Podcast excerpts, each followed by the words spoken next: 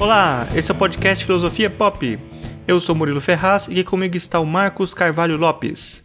Hoje a gente recebe a historiadora, demonóloga e podcaster Tupá Guerra. Esse é o nosso episódio número 70 e hoje falamos sobre historiografia e revisionismo. Nesse mês de junho, nos dias 6, 13 e 27, o Marcos Carvalho Lopes vai ofertar um minicurso sobre filosofia e literatura de Richard Hort no auditório do campus dos Malês, na Unilab, em São Francisco do Conde, na Bahia. Se você estiver por lá, apareça lá que é de graça e o Marcos vai gostar muito de ver vocês. Eu vou deixar aqui um aviso também para vocês que é possível que a gente faça uma pausa do podcast em julho. Eu faço a edição do programa e eu preciso de um tempo para finalizar o meu TCC na especialização que eu estou cursando. É, isso não está decidido ainda, talvez o Marcos consiga continuar com a edição dos episódios, mas eu já deixo aqui o aviso é, sobre essa possibilidade para vocês. Se você gosta do nosso trabalho, você pode ajudar o nosso programa a continuar apoiando o Catarse do Filosofia Pop em catarse.me barra filosofia pop é a partir de R$ reais por mês.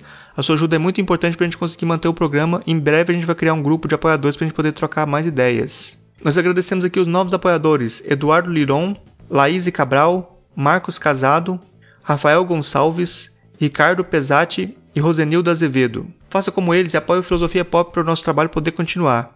Assine nosso canal no YouTube em youtube.com.br filosofiapop.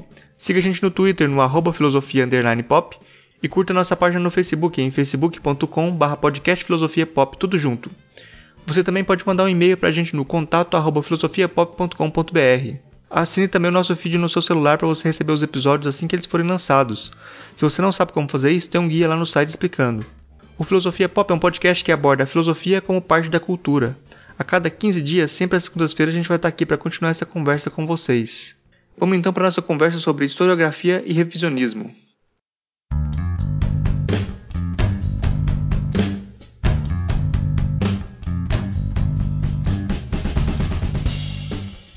Hoje a gente recebe aqui direto de Brasília a historiadora. É, demon, é demonóloga ou demonologista que fala? Ou capirotóloga, se você Capirotóloga? preferir. Não tem uma denominação oficial, pode usar qualquer uma delas. Eu uso demonologista normalmente. Ah, demonologista e podcaster. A Tupá Guerra, também conhecida como Doutora Guerra, né? Porque agora tem doutorado e aqui, acho que é um nome, nome que ela achou que ficaria, ficaria bonito aí, que ela falou nos podcasts. É, Nome de vilão, né? Não tem como não gostar. é, ela fez o doutorado em, em, teologia na Universidade de Birmingham. É, tem o mestrado e graduação em história pela UNB. Faz parte da equipe de vários podcasts, como o Ponto G, o Mundo Freak, o Dragão de Garagem, o Benzina no Meião. Também já tem participações aí em vários podcasts também. É, o pessoal já conhece aí, né? A Tupá, no, de, quem ouve podcast geralmente já conhece. É, eu quero agradecer muito aqui a presença da Tupá é, a nossa conversa aqui hoje vai ser sobre historiografia e revisionismo. E eu, eu vou começar perguntando para Tupá, é uma pergunta mais ampla que a gente geralmente faz no começo, né? O que, que é historiografia? Bom, primeiro eu queria agradecer o convite. Eu gosto muito de gravar podcasts, como dá para perceber pelo fato de, como diz uma amiga, eu sou promíscua com podcasts, gravo em vários.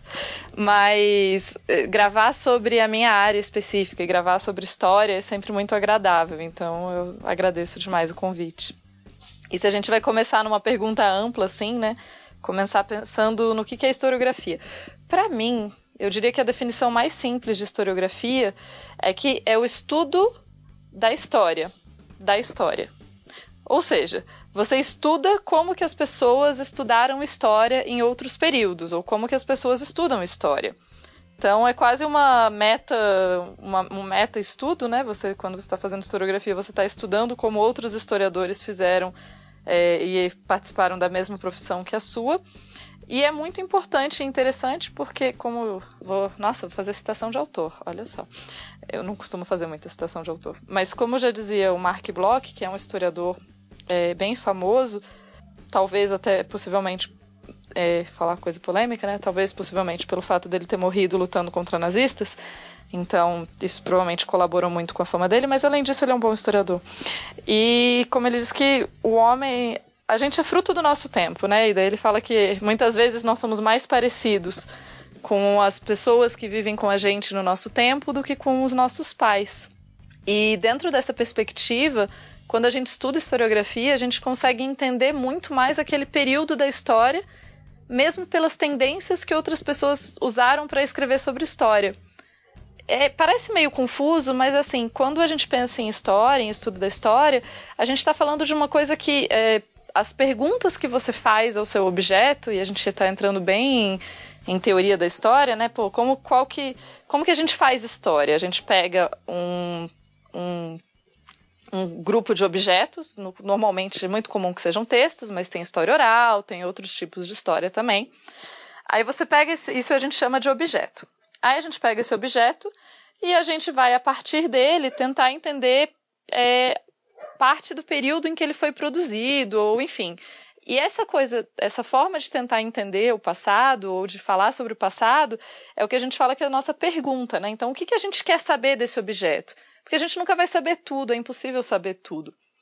Aí, como a gente está falando de perguntas e do objeto, o tipo de pergunta que você faz para um objeto específico, o tipo de questionamento que você tem quando você está começando algum estudo novo, por mais estranho que pareça, quer dizer, para os ouvintes daqui não deve ser estranho, né? Mas é a questão de que você, é, você já está muito inserido no seu tempo. Então, pô, ultimamente a gente tem muita gente questionando. Você teve a onda do feminismo, quando se questionou muito a história das mulheres, você teve muita história de camponeses. Enfim, cada época tem muito sobre é, essa, sobre a sua própria época. E a historiografia, então, quando a gente consegue. É, um estudo de historiografia acaba colaborando para você entender o próprio período em que aquele, aqueles estudos foram criados ou foram feitos. Eu vou só cutucar a partir da filosofia, né? É, hum. Toda essa, essa onda é, pós-Nietzscheana, que Nietzsche falava que não existem é, fatos, tudo é interpretação, né? Tem é, como essa onda é, chamada de pós-moderna tem afetado a historiografia? Então, né? Vocês vão me fazer sair do armário, né? Falar. Porque é, na graduação a gente até brincava, assim, eu tinha uns colegas, a gente brincava que a gente tinha um grupo de ajuda que eram os positivistas anônimos. A gente ia para lá para debater como a gente se identificava algumas vezes com algumas, com algumas interpretações do positivismo e como isso a gente não podia falar em voz alta no mundo acadêmico, né? Porque positivista tinha virado um grande xingamento. É, então, a ideia do pós-modernismo, eu vejo que tem muitas. É, e de novo, né? Então, como dá para perceber por essa ideia de ser um positivista anônimo, né? Assim, e a minha base histórica e a minha interpretação histórica não é muito próxima. Então, a historiografia que eu sigo, as correntes que eu sigo, não são tão próximas dessa visão mais de é, do pós-modernismo. Eu me foco mais, eu me identifico muito mais é, com a corrente mais próxima da, da microhistória, das, da história dos italianos, enfim. Essa, eu sigo muito mais essa corrente, que é a ideia de que você vai estudar é, a ideia é você estudar um fato a partir do micro, a partir do caso micro, você entender também o macro, né? É bem o oposto da, de uma história mais marxista que vê o macro para ir para o micro. E daí quando a gente pensa então no é, nessa na pós-modernidade tal, você tem muito essa ideia do discurso, como você estava falando, essa ideia de que tudo é um discurso. E em certa medida, não dá para negar que, claro, quando eu estou produzindo história, quando é, sei lá, quando eu estudo, como você lá, né, eu estudo história antiga e demonologia. Quando eu estou falando de história antiga e demonologia, eu estou dando a minha interpretação pessoal de uma coisa que já aconteceu. É óbvio que é, tem um enfoque meu nisso, mas eu vejo que há um perigo que o pós-modernismo trouxe para o mundo acadêmico, que é o perigo de que tudo é tudo e nada é nada. E eu sei que isso é uma crítica relativamente comum, mas é, digamos que era um embate considerável na minha graduação, assim, no qual eu ficava mais do outro lado. Eu vi as vantagens e entendo as críticas do pós-modernismo e acho que eles estão certos em muita coisa, mas eu acho que essa relativização é muito grande da, do próprio saber historiográfico é perigosa. E, bom, eu não só acho, como eu vejo. É, eu vejo que essa a questão do revisionismo histórico está em uma interpretação mal feita da proposta do, do, do pós-modernismo, né? De você é, se os pós-modernos estão ali criticando justamente essa coisa e falar, pô, todo historiador, no fundo, está criando um discurso. Toda vez que você está analisando uma outra coisa historiográfica, você está criando. Você não está exatamente reproduzindo um fato, você está criando um discurso sobre aquele fato. É, até a, questionar, a gente pode questionar também a ideia de fato. Mas vamos deixar isso por aqui por enquanto. Mas de qualquer forma, então assim, tudo bem, eu concordo com isso. Só que quando você passa para uma análise rasa disso, parece que então, ah, não, então você pode falar qualquer coisa. E eu vejo que os pós-modernos não estão falando isso. Eles não estão falando que você pode falar qualquer coisa e que não precisa é, voltar nas fontes. Não eu, não, eu vejo que os pós-modernos não estão falando isso, mas eu vejo que o pós-modernismo trouxe é, essa interpretação rasa para junto, o que não é exatamente uma crítica aos pós-modernos, e sim as pessoas que não souberam, né, que, que fazem uma interpretação rasa dele. É, eu acho que aí você começou falando falar do, do, do, do, de, um das, uma das consequências né, de, desse pós-modernismo aí, dessa influência, é que é essa parte do revisionismo, né? E aí você falou, você falou aí desse, de, de, que pode ser, pode ser uma, uma leitura errada, né, e tal. Mas assim, aí a minha pergunta é assim, qual que é o limite, tipo, se, tem um revisionismo que é bom para a história, e qual que é o limite de, de, de uma reinterpretação do, do, dos fatos da história, assim? Como você identifica que, que tem um, alguma coisa que está sendo revista que é interessante ou o que está sendo usada como uma teoria da conspiração, uma negação de alguma coisa que aconteceu? Qual que é o limite disso? É, é bom que vocês fazem pergunta bem fácil, né, gente?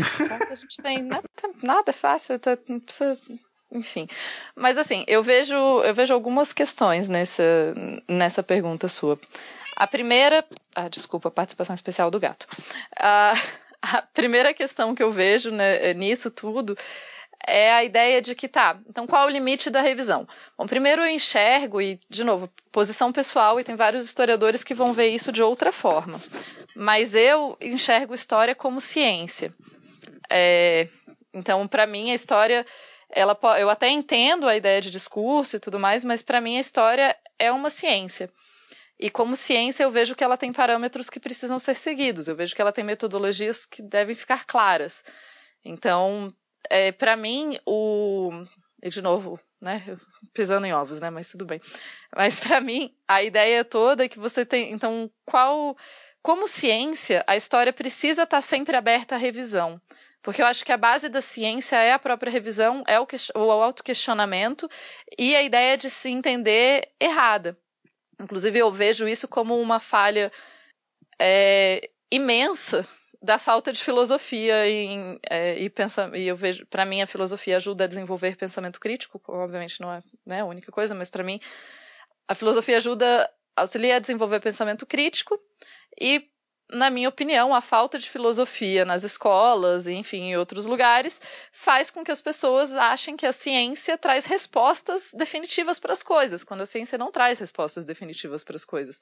Então, quando eu vejo, não sei, alguém, por exemplo, que é de. Não sei, que estuda engenharia, digamos, engenharia civil. E a pessoa acha que, não, é, ciência é isso e a ciência. Não, mas a ciência diz que tal. Bom, você então você não entendeu direito o que, que a ciência funciona, né? Porque a ciência está sempre, é, sempre passível de questionamento. Então, nesse sentido, eu vejo que a história também é sempre passível de questionamento. E é saudável que a gente questione. Eu acho muito saudável que a gente olhe para a história não como uma coisa enraizada, e sim como um, um é, um tipo de conhecimento que está sendo construído. Até porque a gente parte, de novo, na ideia de que nós somos homens do nosso tempo e da historiografia, etc. A gente parte das nossas próprias percepções de mundo para avaliar a história. Então, no momento que você parte das suas percepções de mundo, a, o tipo de questionamento e o tipo de verdade que você está entendendo na história vão variar. Tá, mas aí como que a gente faz essa barreira, né? Até que ponto o questionamento é válido? Na minha opinião, o questionamento é válido, uma vez que ele é feito com seguindo um tipo de metodologia correta. É, e daí usei correto, as pessoas vão me odiar. Mas, na, e qual seria a metodologia correta? Para mim, a metodologia correta é que quando, por exemplo, você pega um trabalho historiográfico, um trabalho de história qualquer, e nesse trabalho de história está muito claro qual foi a forma que o autor utilizou para chegar àquela conclusão, e você consegue, a partir de entendendo a metodologia que ele usou. E eu não estou dizendo que existe uma metodologia só, mas assim, tá, ele usou passo A, passo B e passo C nessa análise dele. Ele aplicou esses passos dentro desse corpo de documentos ou de objetos. Então, pode ser tanto história oral, quanto documentos escritos, quanto objetos, enfim. Então, ele usou essa metodologia nesse grupo de objetos. Eu, como historiadora, ou eu, como pessoa, idealmente, né, não necessariamente historiador para analisar isso, mas no momento que eu pego esse texto dele, eu vejo, ah, eu, dele, dela, enfim, dessa pessoa, desse ser humano. No momento que você pega o texto, é, você consegue identificar quais foram os processos, identificar onde esses processos foram aplicados nas fontes, novo, né, sejam elas quais forem, e a partir daí você entende o processo que levou a essas conclusões. Então isso para mim é passível de crítica, porque você está pegando então essa é, uma, uma interpretação muito clara da, da, coisa, e eu posso ler as mesmas fontes e chegar a uma conclusão diferente delas mas eu consigo entender o processo pelo qual aquela pessoa chegou nessa mesma conclusão, e daí eu posso questionar dentro do mesmo parâmetro. Eu posso falar: olha, no momento que você aplicou o parâmetro A na fonte, na fonte 1, você não prestou atenção nesse, nesse detalhe ou nessa questão. Enfim, então eu vejo que a, o questionamento é válido desde que ele siga certas regras da aplicação da própria ciência. O que não são regras tão fixas, né? Afinal, cada um vai ter a sua metodologia, cada um vai ter seu parâmetro, você vai ter novas fontes, enfim. E é por isso que a história continua uma, ciência muito viva. E eu sei que historiadores, tem muitos historiadores que não concordam que a história é uma ciência, mas enfim. De qualquer forma, então eu vejo que o, o revisionismo histórico, revisar em si não é um problema. O problema é quando você ignora as evidências, as fontes e os trabalhos que já foram feitos para criar uma interpretação baseada simplesmente em ideologia. E daí que a gente chega né, nessa questão, né? Porque assim, qual o grande objetivo da história para vocês, assim? É, não sei qual é o objetivo da história. então, para mim, o objetivo da história é muito simples e claro. É dominar o mundo. É história. É, por quê? Porque quando a gente constrói um, uma narrativa histórica, é bom entender também isso, eu acho que é importante deixar muito claro que existem sim, no mesmo acontecimento, vão existir diferentes perspectivas. É só você pensar, mas imagina uma sala onde você está com mais três, três amigas, três, três, tem quatro pessoas, quatro seres humanos numa sala. Quando, e sei lá, e vocês estão comendo um jantar. Quando vocês forem falar sobre essa comida, ou sobre esse dia, ou sobre esse acontecimento, nisso daqui você vai ter quatro perspectivas desse mesmo, desse mesmo momento. Quer dizer que elas necessariamente que uma anula a outra? Não, não. Existem perspectivas que coexistem. Então, né, sei lá, vamos pegar um exemplo de um exemplo de história que é um exemplo que é muito, enfim, as pessoas gostam muito, né? Ah, guerra. Pensar numa guerra. Quando você pega a história de uma guerra, você vai ter muitas perspectivas naquela guerra. Lembrando a máxima de que países não são malvados ou bonzinhos, né? Todo mundo está agindo por interesse. Você pode tender a concordar com o interesse de um lado ou de outro, mas todo mundo está agindo por interesse. Claro que a gente tem outros, enfim, mas foca aí. Bom, então você sempre vai ter perspectivas, e a ideia de ter perspectivas não é ruim. A questão é que existem coisas que são é, aceitas pela historiografia como, como mais plausíveis. E essa questão do plausível, é para mim, é fundamental. Por quê? Porque você, toda vez que você conta uma história, toda vez que um historiador produz um texto, ele está necessariamente, de novo, colocando a perspectiva dele ou dela. Quando você coloca a sua perspectiva, você tem, no fundo, você tem sim uma visão de mundo que é na qual você acredita. E absolutamente qualquer historiador vai, vai colocar isso no texto. É impossível você produzir, como um ser humano, é impossível você produzir uma análise histórica sem colocar a sua perspectiva lá. Eu vejo que no momento em que você coloca essa perspectiva, mas deixa claro no seu texto qual é a sua a perspectiva que você está colocando, tudo bem.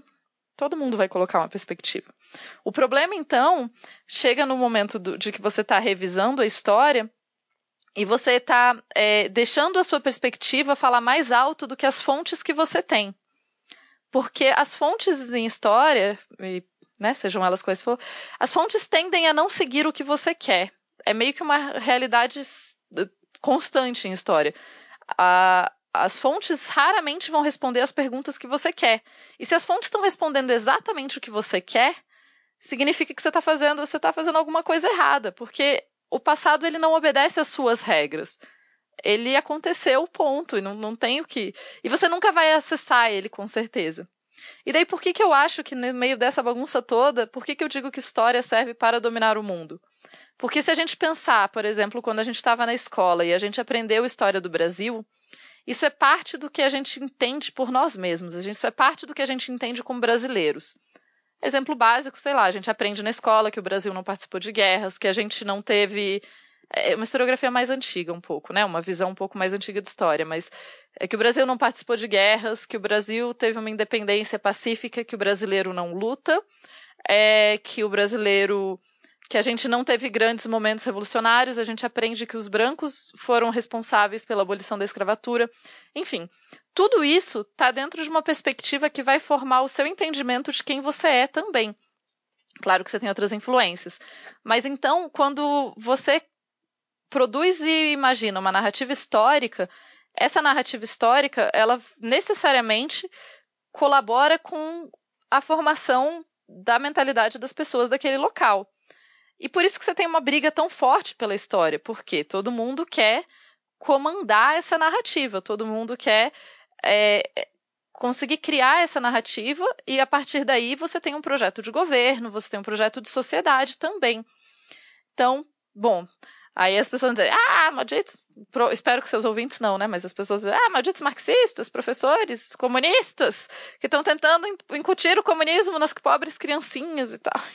Ou então a parte que eu mais gosto, porque as, as universidades estão dominadas por historiadores de esquerda. Eu falei, você nunca entrou numa universidade de história, né? Porque se é uma coisa que o historiador não faz é concordar. A gente discorda de tudo. E é isso que é uma coisa que eu acho que falta muito para as pessoas entenderem como funciona o, a produção de história mesmo, né? Então a gente discorda muito entre a gente. Embora a gente tenha certas. Uh, é, por exemplo, um exemplo fácil. O nazismo é, produziu sim o extermínio de judeus, sistematicamente. A gente tem livros, a gente tem as fontes estão demonstrando isso. Não tem, é, isso é uma coisa que não está.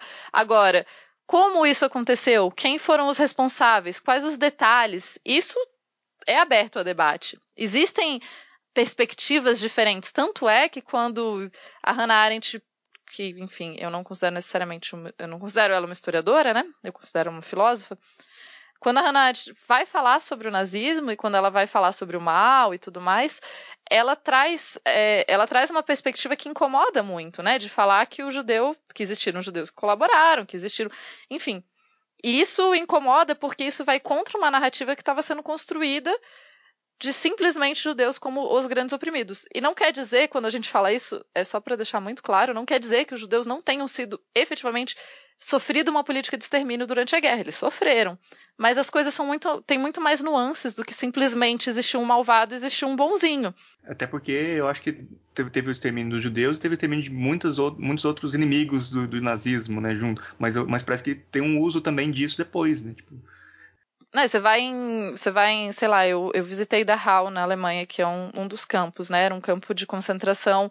Ele não era um campo de concentração de extermínio, embora ele tenha exterminado, mas ele era um campo de concentração de trabalho forçado. Você tem uma diferenciação entre os tipos de campo. E nesse campo tem uma, é, um, um monumento sobre todos aqueles que foram presos lá. Por ser um campo político, ele tinha muita gente além dos judeus que foi presa lá. Você tinha os comunistas, você tinha, enfim, várias outras pessoas. E daí tem esse monumento, e se eu não me engano, esse monumento não tem, porque as estrelas é, que eles obrigavam as pessoas a usar nas roupas eram de cores diferentes, né? Se eu não me engano, a estrela rosa era de homossexuais. Quando o monumento foi feito, é, era considerado crime ser homossexual na Alemanha. Então, é, essas pessoas que foram perseguidas e assassinadas durante o nazismo não estão constando naquele monumento. E isso passa por uma essa briga historiográfica, no fim das contas. Passa por esse, é, essa disputa de quem que tem a narrativa, quem que está contando a narrativa. E daí a gente vai para aquele clichê, né? Tipo, porque a história só é contada pelos vencedores. Que, enfim, a gente já superou isso na história, tá, gente? Os historiadores já, já não estão mais aí. A gente entende que a história oficial, muitas vezes, ela vai ser contada, não necessariamente pelos vencedores, assim, mas cada grupo vai contar a história a partir mais da sua perspectiva. E a gente também entende que quanto mais perspectivas a gente conseguir trazer para o mundo acadêmico, mais rico é esse mundo acadêmico e melhor a gente consegue ver o que está acontecendo. Porque, de novo, se a gente voltar para o exemplo da sala de jantar, se a gente só pegar a perspectiva de uma pessoa, a gente não vai conseguir entender. Por exemplo, a gente não vai ter ninguém falando sobre essa pessoa, praticamente, né? Porque ninguém vai ter visto, não vai ter uma narrativa falando sobre a visão dela. Enfim. Então você perde. Quanto menos interpretações a gente está perdendo, não está sendo legal.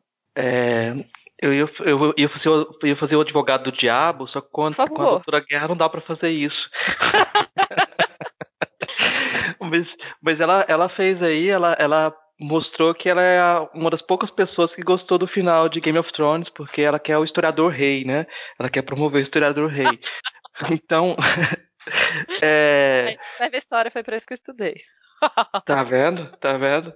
Tipo, você é o corvo de três olhos agora.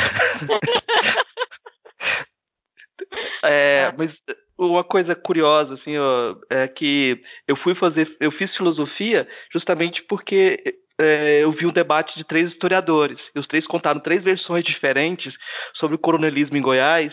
Eu tinha 12 anos e eu fiquei abismado com aquilo. Tipo, no final da, da palestra, da palestra para professores, eu perguntei para eles uh, o que, que, era verdade, porque se eles não concordavam, não tinha como eles fazerem fazer, chegarem a conclusão nenhuma, né? E o, todos eles uh, falaram que a pergunta era muito boa, né? E passaram para o seguinte, até que o último falou que a pergunta era filosófica demais. Eu pensei, eu tenho que fazer filosofia primeiro, antes de fazer história.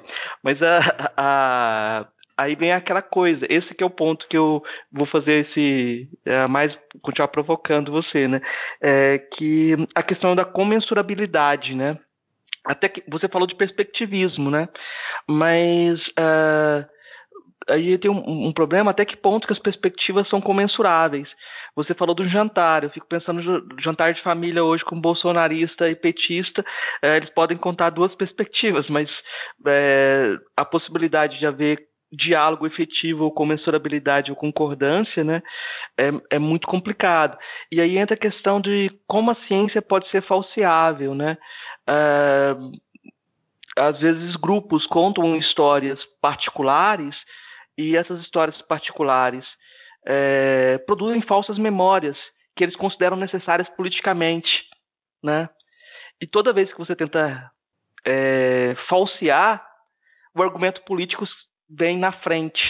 É, e, é, e, a questão é como essa questão da comensurabilidade. É, você tem que acreditar que é possível é, ser comensurável, né?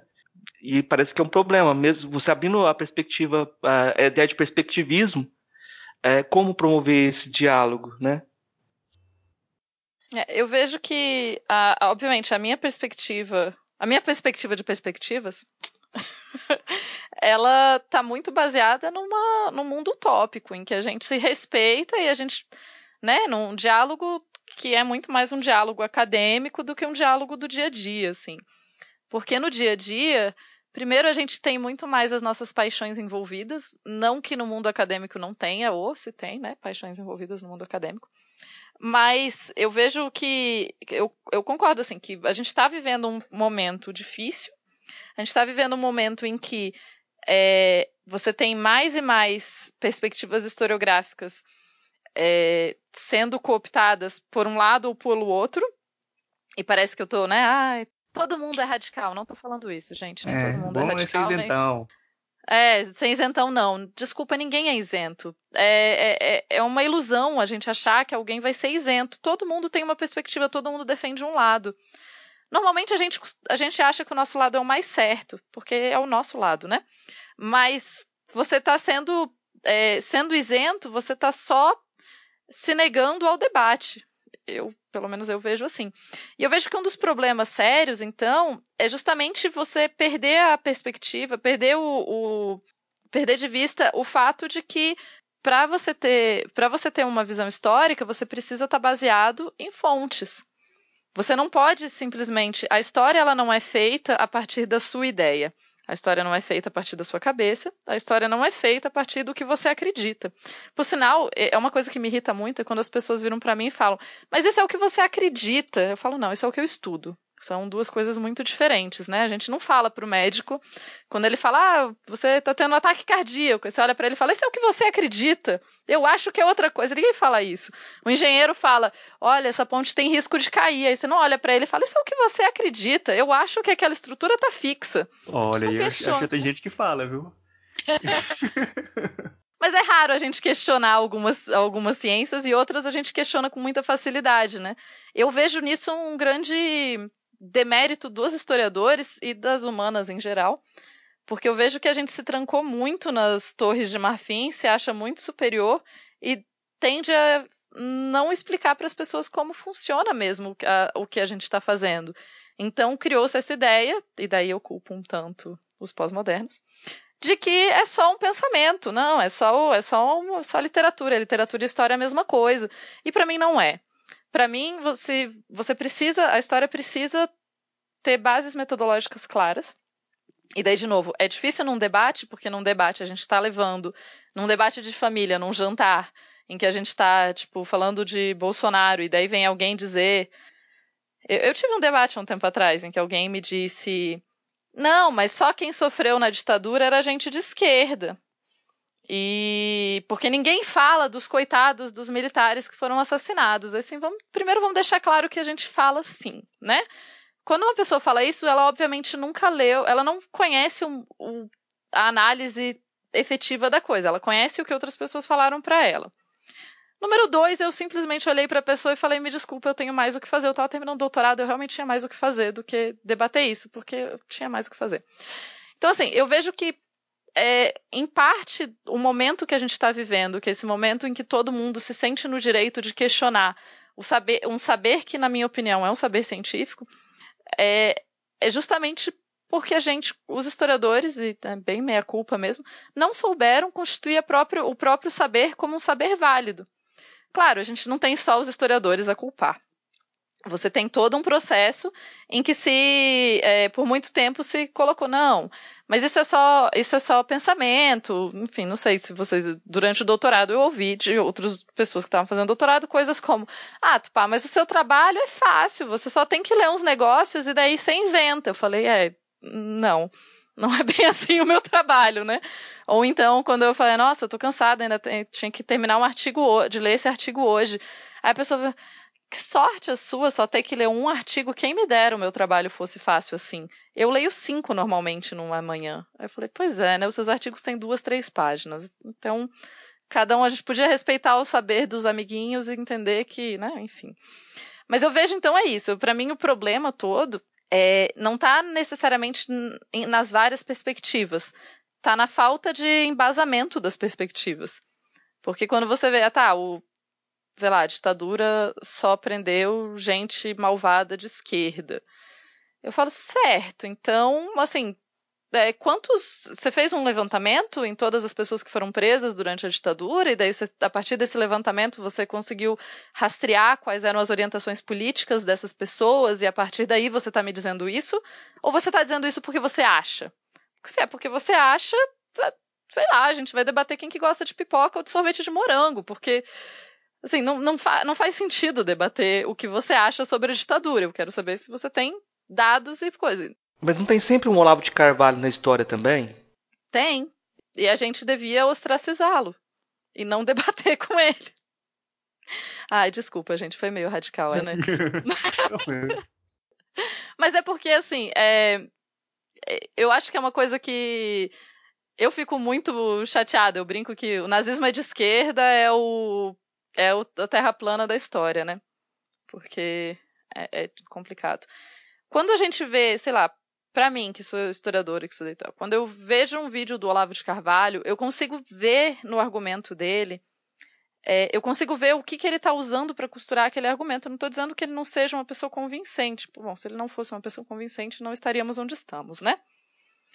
Mas eu acho que é justamente isso. De novo, para mim, a falha é para mim o que a gente vive no Brasil nesse momento, obviamente só, não, não é só no Brasil, mas para mim o que a gente vive no Brasil nesse momento vem muito é, que a gente está colhendo os frutos das mudanças no currículo escolar que foram produzidas durante a ditadura militar, que é uma visão de um currículo escolar que foi mais voltado para um cientificismo, é, cientificismo no sentido assim, mais de, né, vamos fazer pessoas que saibam fazer contas e não pensem. É, sem entender que para fazer contas você precisa pensar e para construir um país você precisa de pessoas que pensem esse país. Então, eu vejo assim que é, é uma perspectiva bem de historiador, né? Eu vejo que o que aconteceu, você tem uma mudança de currículo educacional muito forte na ditadura, você tem uma desvalorização que vem de muitos anos, é, justamente dos conhecimentos de humanas, eu vou colocar um humanas bem genérico aqui, gente, humanas e sociais, talvez, enfim. E daí você tem essa descaracterização e um, considerar que esse conhecimento não é válido, não é importante, não tem método. É, e daí, a partir daí, cria-se. Aí você junta com essa interpretação que eu falei, que para mim é uma interpretação rasa do pós-modernismo, de dizer que não, qualquer coisa vale como história, não precisa, né? Tudo é, tudo é narrativa. E eu acho que, para mim, não é isso que os pós-modernos estão dizendo. Eles não estão dizendo que eu simplesmente posso sentar aqui e escrever que o nazismo era de esquerda. É, para mim, não era bem o objetivo dos pós-modernos isso. Mas é, mas é isso que é lido de fora da academia. E daí vem a segunda parte do problema, que é o fato do mundo acadêmico se isolar e ficar no seu grande, na sua grande torre de marfim, se achando muito superior e não se dando ao trabalho de mostrar para as pessoas que filosofia não é simplesmente porque eu passo o dia é, em casa sentado pensando na vida, e daí eu penso sobre, sei lá, qualquer coisa, e que é isso. Ou achar que história é a minha opinião sobre os fatos. Eu, falo, a história não tem nada a ver. É, ela não. O que eu estudo não tem necessariamente a ver com a minha opinião. Você é um historiador melhor, inclusive, quando você consegue reconhecer que, olha, as minhas, eu achava que seria isso e as minhas fontes me mostraram o contrário. É, e daí, se a gente for pegar o exemplo do nazismo de esquerda, que, oh meu Deus, que ódio. é, muita raiva. É, dá quase tanta raiva quanto alienígenas do passado, que é um outro ódio muito particular. É, é porque alienígenas do passado me machuca mais em outros pontos, porque é foda, né? Porque a ideia toda de alienígenas do passado vem de uma vem de uma visão muito eurocêntrica, de que, olha, não tinham pirâmides na Europa, logo ninguém teria capacidade técnica para fazê-las. Eu, então. É, né? tipo, tipo... se, o, se o, o, o, o homem branco europeu ele não consegue fazer, então é impossível fazer, né? Impossível. Não, eu adoro quando me falam assim, tipo, olha esse objeto, as pessoas não tinham capacidade técnica para fazê-lo. Nessa época eu falei, o objeto não tá aí? Ele não é daquela época? Logo, obviamente, as pessoas tinham capacidade técnica para fazê-lo. A, é, a não ser que você esgote todas as possibilidades de. Né? Assim, a gente parte do pressuposto de que as pessoas tinham essa capacidade técnica. Aí a gente tenta entender. Mas você não pode partir do pressuposto quando você vê uma coisa que não se encaixa no que você acreditava ser da época e falar, não, isso está fora logo extraterrestres. Não, gente, isso está fora logo historiadores para tentar entender esse fenômeno. Que é para isso que serve, né? ah, enfim. Mas aí, voltando ao nazismo de esquerda, aí as pessoas usam como argumento, né? Nossa, não, nazismo é de esquerda, porque o nome do partido é, tinha socialista no, no, no, nome, assim. Eu falo, pois é, né? Se a gente for pegar os partidos só pelo nome, né? O PSL, então socialista também, né? E, no, no, assim, de países democráticos que a gente ia ter também, que não Nossa, tipo a República Popular, países populares, né? República Popular da China, assim, o, é, é, é, quase é, é, quase uma regra, né? Quando o país tem democrático ou popular no nome, quase sempre é uma ditadura, né? É uma piada, viu, gente? Não, não é necessariamente uma verdade. Só para deixar claro para os ouvintes. Sei, né? Caso a, aí, caso o a, caso... faça, o ouvinte faça seu, seu julgamento aí. É, só, só, deixando claro o sarcasmo, tá, gente? Historiadora de fake news, é? Fake news. Fake news, então, afirma, né? Tipo, o historiador afirma que você pode descobrir se um país é democrático ou não pelo nome do país. Não, gente, não. Não é assim. Mas é isso. Então, sei lá, o nazismo de esquerda. As pessoas pegam um elemento e analisam uma história a partir de um único elemento. Quando a história não pode ser analisada a partir de uma única fonte. Você precisa fazer história comparada, você precisa entender o que outros historiadores já falaram disso. Então, assim, é muito. Eu que estudo história antiga, né? Eu vejo muito um problema semelhante, não é exatamente, não é tão grave quanto, mas é um problema semelhante, quando as pessoas falam mal da igreja. E como eu estudo, né, eu fiz doutorado no departamento de teologia, então eu estou muito próxima de coisas da igreja. E daí as pessoas vêm falar, tipo, não, sei lá, usar o exemplo do evangelho de Judas. Aí as pessoas falam, ah, porque o evangelho de Judas é o evangelho perdido que fala que Judas era um cara legal. Eu, tá, você lê Copta e você traduziu o Evangelho de Judas, porque para mim você precisa dessas, desses pressupostos para poder fazer esse tipo de análise sobre o texto, né? Ah, não, eu vi num documentário na TV. Pois é, então não. Hum, de novo, voltamos àquele ponto inicial de que a gente precisa de metodologia, metodologia aplicada, né? Da forma que você possa entender o que o processo que foi realizado. Tá, não, eu, eu leio Copta, eu li o texto e eu acredito porque nessa, porque ele fala no Evangelho de Judas, eles usam a palavra daimon, e daimon significa alma. Aí eu falo, tá, daimon significa alma. Quando, de quando foi escrito o Evangelho de Judas? Ah, o texto provavelmente, aí você vai lá, usa outras ciências auxiliares, é, que são, tem todo o mérito delas mesmas é, como ciência, mas quando a gente está fazendo história, a gente acaba usando elas mais como ciências auxiliares. E você data o período de produção daquele texto. Ah, esse texto é, sei lá, do, eu não lembro de quando é o Evangelho de Judas, mas eu imagino que ele é tipo do século V depois de Cristo. Tá, o Evangelho de Judas é um texto do século V depois de Cristo. Naquela região, naquele período, a palavra daimon era utilizada com o sentido de alma ou naquele período ela era utilizada já com o sentido de demônio? Porque isso é, é básico, que é justamente a questão do nazismo ser de esquerda. Gente, tá, tem essa palavra, mas as palavras elas não ficam com o mesmo significado para sempre. Elas mudam de significado. Então, naquele período, a partir de fontes comparadas, etc, etc, essa palavra era usa, utilizada como? Ah, era utilizada desse jeito ou daquele jeito. Bom, então não é de esquerda, né? O fato, enfim.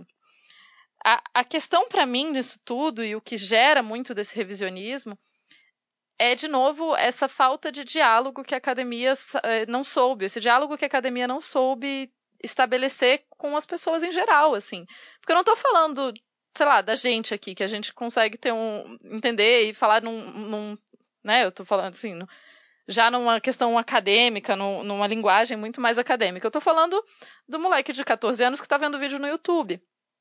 E quantos. Agora que está surgindo mais, mas por quanto tempo tem canais e pessoas tipo Olavo de Carvalho com.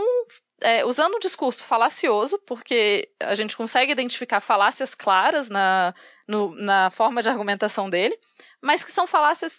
Não é à toa que esse tipo de argumento funciona, gente. Tem estudo sobre isso, tem estudo que mostra que tem tipos de argumentação que se usa que são mais efetivos. A partir do momento que ele simplifica e a gente fez as pessoas acreditarem lá na escola que a história tinha verdades e mentiras, e que a história, de novo, falta de filosofia, né? As pessoas acreditam em verdades e mentiras. Então, quando ele fala, não, é isso ou é aquilo, a gente não aprendeu a questionar. E é de novo o problema, voltando à educação, que foi a, a, a perspectiva de educação, que foi muito estimulada pela ditadura militar uma pessoa que não questiona quando ela recebe informação num vídeo qualquer, um vídeo que é palatável, um vídeo que é agradável de assistir, um vídeo que é engraçado e um vídeo que traz uma solução simples. E para mim esse é outro problema, porque as pessoas estão muito é muito mais agradável você ouvir uma explicação que de estudo do que você ouvir como todas as explicações de historiadores. A gente fala: "Ah, não, então essa questão é complexa". Ninguém quer ouvir que a questão é complexa e daí pensar em milhares de perspectivas e formas, etc. Mas eu acho que ninguém quer ouvir, etc., justamente porque a gente meio que aprendeu sempre que complexo é ruim, é chato, e o legal é 2 mais 2 igual a 4, sem entender que para 2 mais 2 igual a 4 você tem várias outras teorias complexas por volta também, tá? porque a matemática também é complexa, né? Uhum. Enfim, Nossa, é por aí que eu vejo. É, você falou muito do de considerar as, as, fontes, né, a importância das fontes na, na história.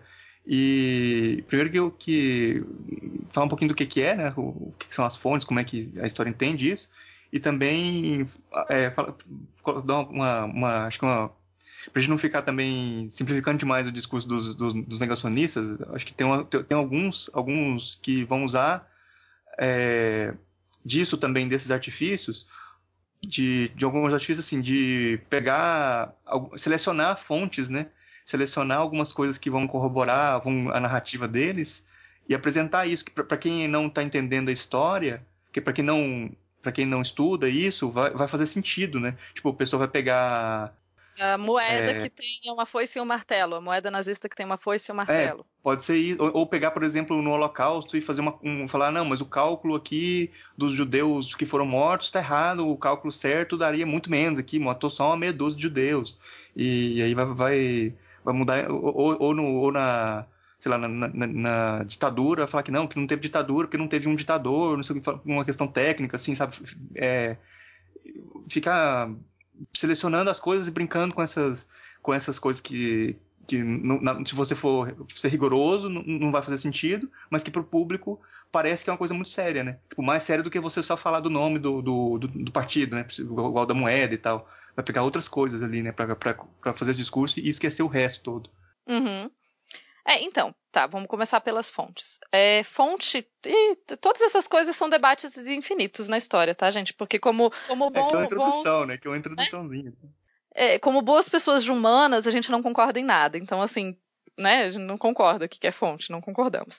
Mas é, o, o que eu posso dizer mais ou menos, assim, isso é toda uma questão, tá, o que, que você considera uma fonte, né? Como historiador, como que você vai decidir o que, que é fonte e o que, que não é? Qual documento é importante e qual não é? E na minha, eh, na minha área de estudo, como eu estudo história antiga, é relativamente simples, assim, porque basicamente vão ser fontes absolutamente qualquer coisa que eu consiga encontrar, porque não tem quase nada. Então, quando você não tem quase nenhum texto, você pode usar como fonte basicamente todos os textos. É, sei lá, por exemplo, eu que estudo manuscritos do Mar Morto, eu fiz um recorte e é outra, essa outra palavra. Recorte é quando você estipula quais os textos que você vai considerar ou quais as fontes. Eu falo textos porque é o que eu trabalho mais, tá, gente? Mas tem é, objetos, é, é, discursos, falas. Tudo isso pode ser considerado fonte. E daí, como quem estabelece o que é fonte? É o historiador que está fazendo aquele trabalho. No meu caso, eu fiz, é por isso que a gente tem um capítulo de metodologia normalmente no nosso trabalho, tenho uma, uma parte toda dedicada a isso, que é onde você vai explicar: olha, eu considero o texto tal como fonte por causa disso, disso, disso, daquilo, ou por causa que esse é o recorte que eu fiz. Daí o recorte é, é como vocês imaginaram, uma tesoura.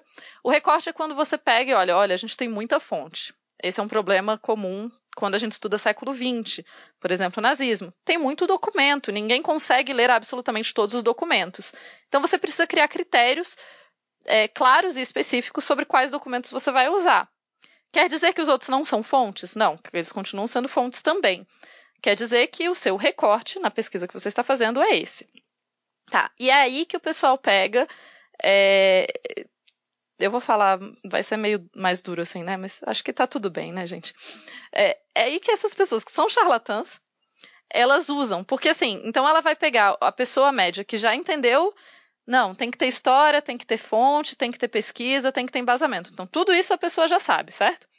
Aí, como você disse, aí ele fala, ele pega e seleciona as fontes é, de forma a, de, de forma não honesta, né? Então ele vai falar não, ao invés dele estabelecer claramente um recorte, então, por exemplo, ah, eu estou estudando as cartas escritas por judeus que foram presos entre o ano tal e o ano tal em tal lugar. Ao invés disso, ele vai falar, ele vai usar, ele vai ser mais generalista, ele vai falar, eu estou estudando cartas de judeus. Ele não vai dizer quando, onde, como. E eu acho que esse, é, isso é uma coisa que, que é importante também. Assim, tem que entender que toda fonte, todo texto, toda objeto, no caso, né, a moeda seria um objeto, embora ela contenha um texto, mas enfim, vocês pegaram essa ideia. Tudo isso, assim como a gente é parte do nosso tempo, todas essas coisas elas também são parte do tempo delas. Então, quando um historiador ou um pesquisador está falando, ah, eu estou estudando cartas escritas por judeus durante o nazismo. Tá amplo. Eu não estou conseguindo, porque essas cartas, a carta que uma pessoa escreveu na cidade A é diferente, tem uma perspectiva diferente da cidade B. E você só vai fazer um estudo é, consistente quando você considerar mais de uma. Ou então, se você deixar claro, olha, eu estou estudando a partir da perspectiva A. E é como eu disse, é aí que os charlatães pegam, porque eles vão, ainda que eles finjam ter fontes, ou que eles finjam fazer um estudo elaborado das coisas, eles vão usar, simples, vão usar simplesmente um lado, sem deixar claro o recorte. Eles vão falar que, ah, não, eu estou estudando o Holocausto, mas não, não, assim, ele ignora uma parte considerável da documentação sem ter um, um propósito claro de por que, que ele está ignorando. Isso é falsidade acadêmica, né? Isso é ser charlatão mesmo. E é isso que, ele, que se faz muito. É isso que. Só que para a pessoa média que não é, estudou história, que não entende todos os processos de produção da história e etc.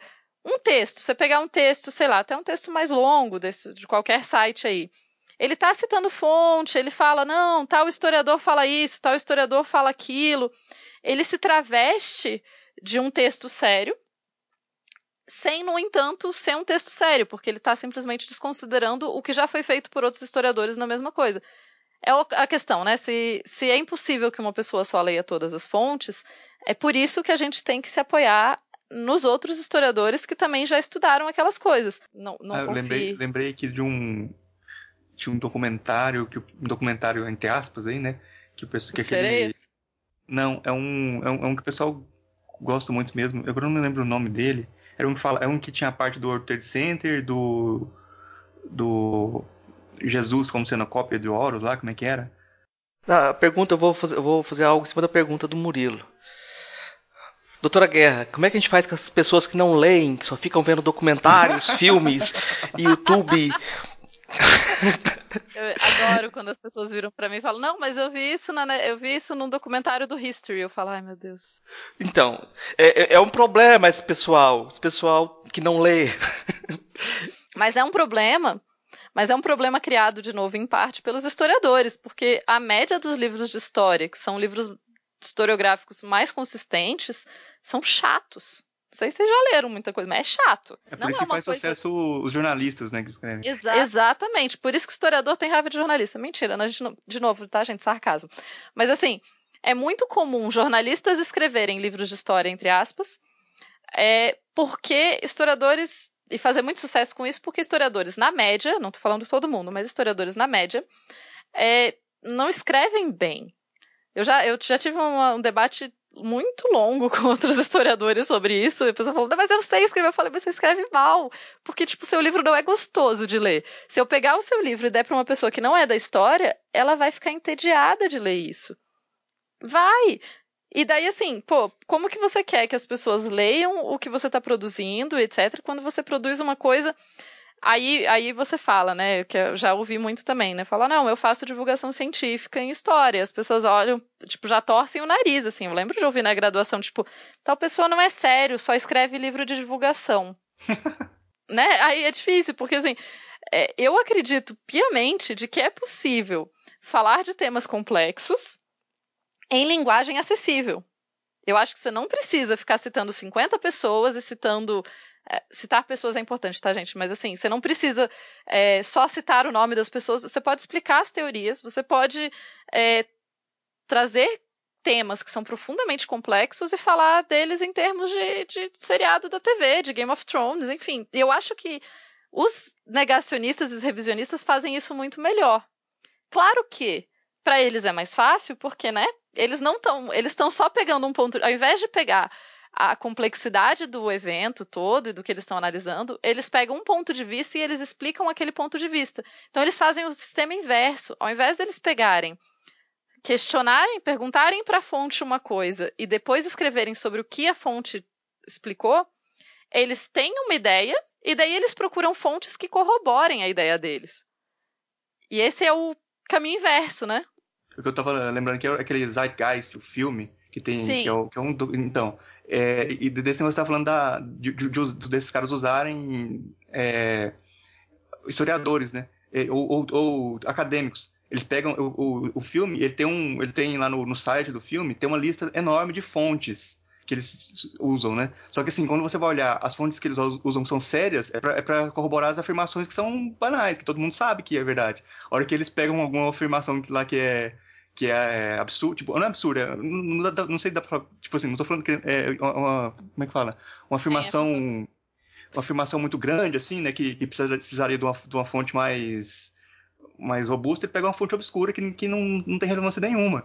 Aí ele vai costurando a, a, ideia assim, né? Tipo, tem um monte de fontes, tem uma lista gigante de fontes lá, mas assim, as fontes é, mais importantes ele usa para corroborar coisas que são banais, que tipo, todo mundo sabe.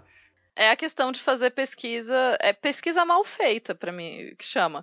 Quando você é a questão de você, as, quando as fontes, quando as fontes só confirmam o que você acredita, você está fazendo uma pesquisa mal feita, porque o passado não não é arrumadinho como a gente quer que ele seja. Não é, sabe? Quando, é, sei lá, eu mesma, quando eu comecei a estudar, porque eu estudo é, demonologia, né? Eu estudo demônios, mas eu estudo muito mais uma perspectiva historiográfica. Eu estudo como que é, como que pessoas há dois mil anos atrás, no caso judeus especificamente, como que eles viam demônios? Será que eles acreditavam? Enfim. Então é, tem essa perspectiva minha, e assim, a princípio, quando eu comecei a estudar, eu achei que eu ia achar altas descrições de demônios, ia ser mó legal e tal, e não tem. Porque a fonte, a fonte não tá aí para te obedecer. Os textos que você. É, eles não estão. Porque, assim. Ainda mais quando é antiguidade, né? Que tem muito Nossa. pouca coisa. Se fosse no século XX, você poderia vasculhar um monte de coisa lá até você achar o que você queria, talvez, né? Uhum. Tupá, mas eu, eu, eu acho que ainda tem, ainda tem um problema ainda. De, é, é que, que, assim, no contexto atual, o pessoal vem com aquela história: uma imagem vale mais que mil palavras. E isso é um, um subterfúgio, assim. Eu já vi uma apresentação de um cara usando só imagens, ele queria provar a origem negra dos reis europeus. E ele era pardo, lógico. E aí ele via vários reis, imagens, pegava imagens de vários reis e mostrava como, ah, olha o nariz, olha isso daqui, isso daqui, e sempre encontrava uma característica e que para ele provava que a pessoa era negra. E aí quando você questionava, e os descendentes? Ele falou, não, foram todos é, quando houve o racismo científico, foram todos escravizados, deportados, é, foram todos assassinados. E no final da palestra ele falou assim: Olha só, eu não, não vou dizer uma coisa, eu não vou dizer uma coisa. Ele disse que Napoleão também era afrodescendente, não gostava do seu nariz e por isso ele destruiu o nariz da esfinge do Egito por causa desse complexo. Aí você vê a imagem do nariz da esfinge destruído e já, tipo, você não tem um motivo, você já a imagem acaba gritando para as pessoas como se com, a partir de uma explicação toda estranha, né? E eu acho que muitas vezes acontece com o filme. As pessoas veem um filme e acham que o filme é a fonte, né? Sim. E eu acho que aí não é a questão de você escrever bem. É, não vai adiantar. Se a pessoa não lê, não vai adiantar. Né, Murilo? Mas aí. Uhum. Mas daí você, além de escrever bem, quando você escreve histórias legais, escreve bem, essas histórias vão acabar caindo no cinema. Para mim, é, é porque é muito uma bandeira minha, né? Assim, eu acredito que falta divulgação científica, falta é, divulgação científica, de novo, né? Eu tô colocando a história como ciência e tal, só porque fica mais fácil. É, mas falta essa, essa vontade de historiadores de tentar entrar mais nesses meios mais divertidos e de entender que, cara, infelizmente, eu não tô falando que. Mas assim, por que, que a gente acredita tanto? Por que, que a gente acha que a Idade Média na Europa é muito legal e esse mesmo período, sei lá, nas Américas é chato. Por quê? Porque quantos filmes de herói a gente tem que se passam aqui? Né? Tipo, praticamente nenhum. E esse imaginário coletivo, esse imaginário, essa coisa da, do que você deseja, sonha, etc., é muito poderoso. E é por isso que eu falo da questão da, de por que, que a história serve justamente para dominar o mundo. Porque quando você consegue é, e vai parecer teoria da conspiração, não, não é o ponto, tá, gente? Não existe um grande conselho, sei lá, não vou falar que não existe também, mas 99,9% de certeza não existe um grande conselho de pessoas que se reúnem uma vez por ano e falam, ah, como vamos definir qual é o próximo passo da história? Tipo, não, velho, não é assim. É muito mais orgânico, na minha opinião. Isso não é, não, não é o comitê das revistas A1, não? é, que, que decide qual, qual, qual trabalho científico é válido e qual não é, né?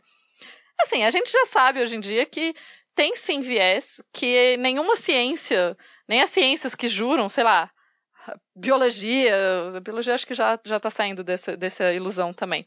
Mas nenhuma ciência é, é, é isenta, né? Ninguém isenta, isenção não existe. Então todas as ciências estão permeadas pelos preconceitos e etc que as pessoas vivem.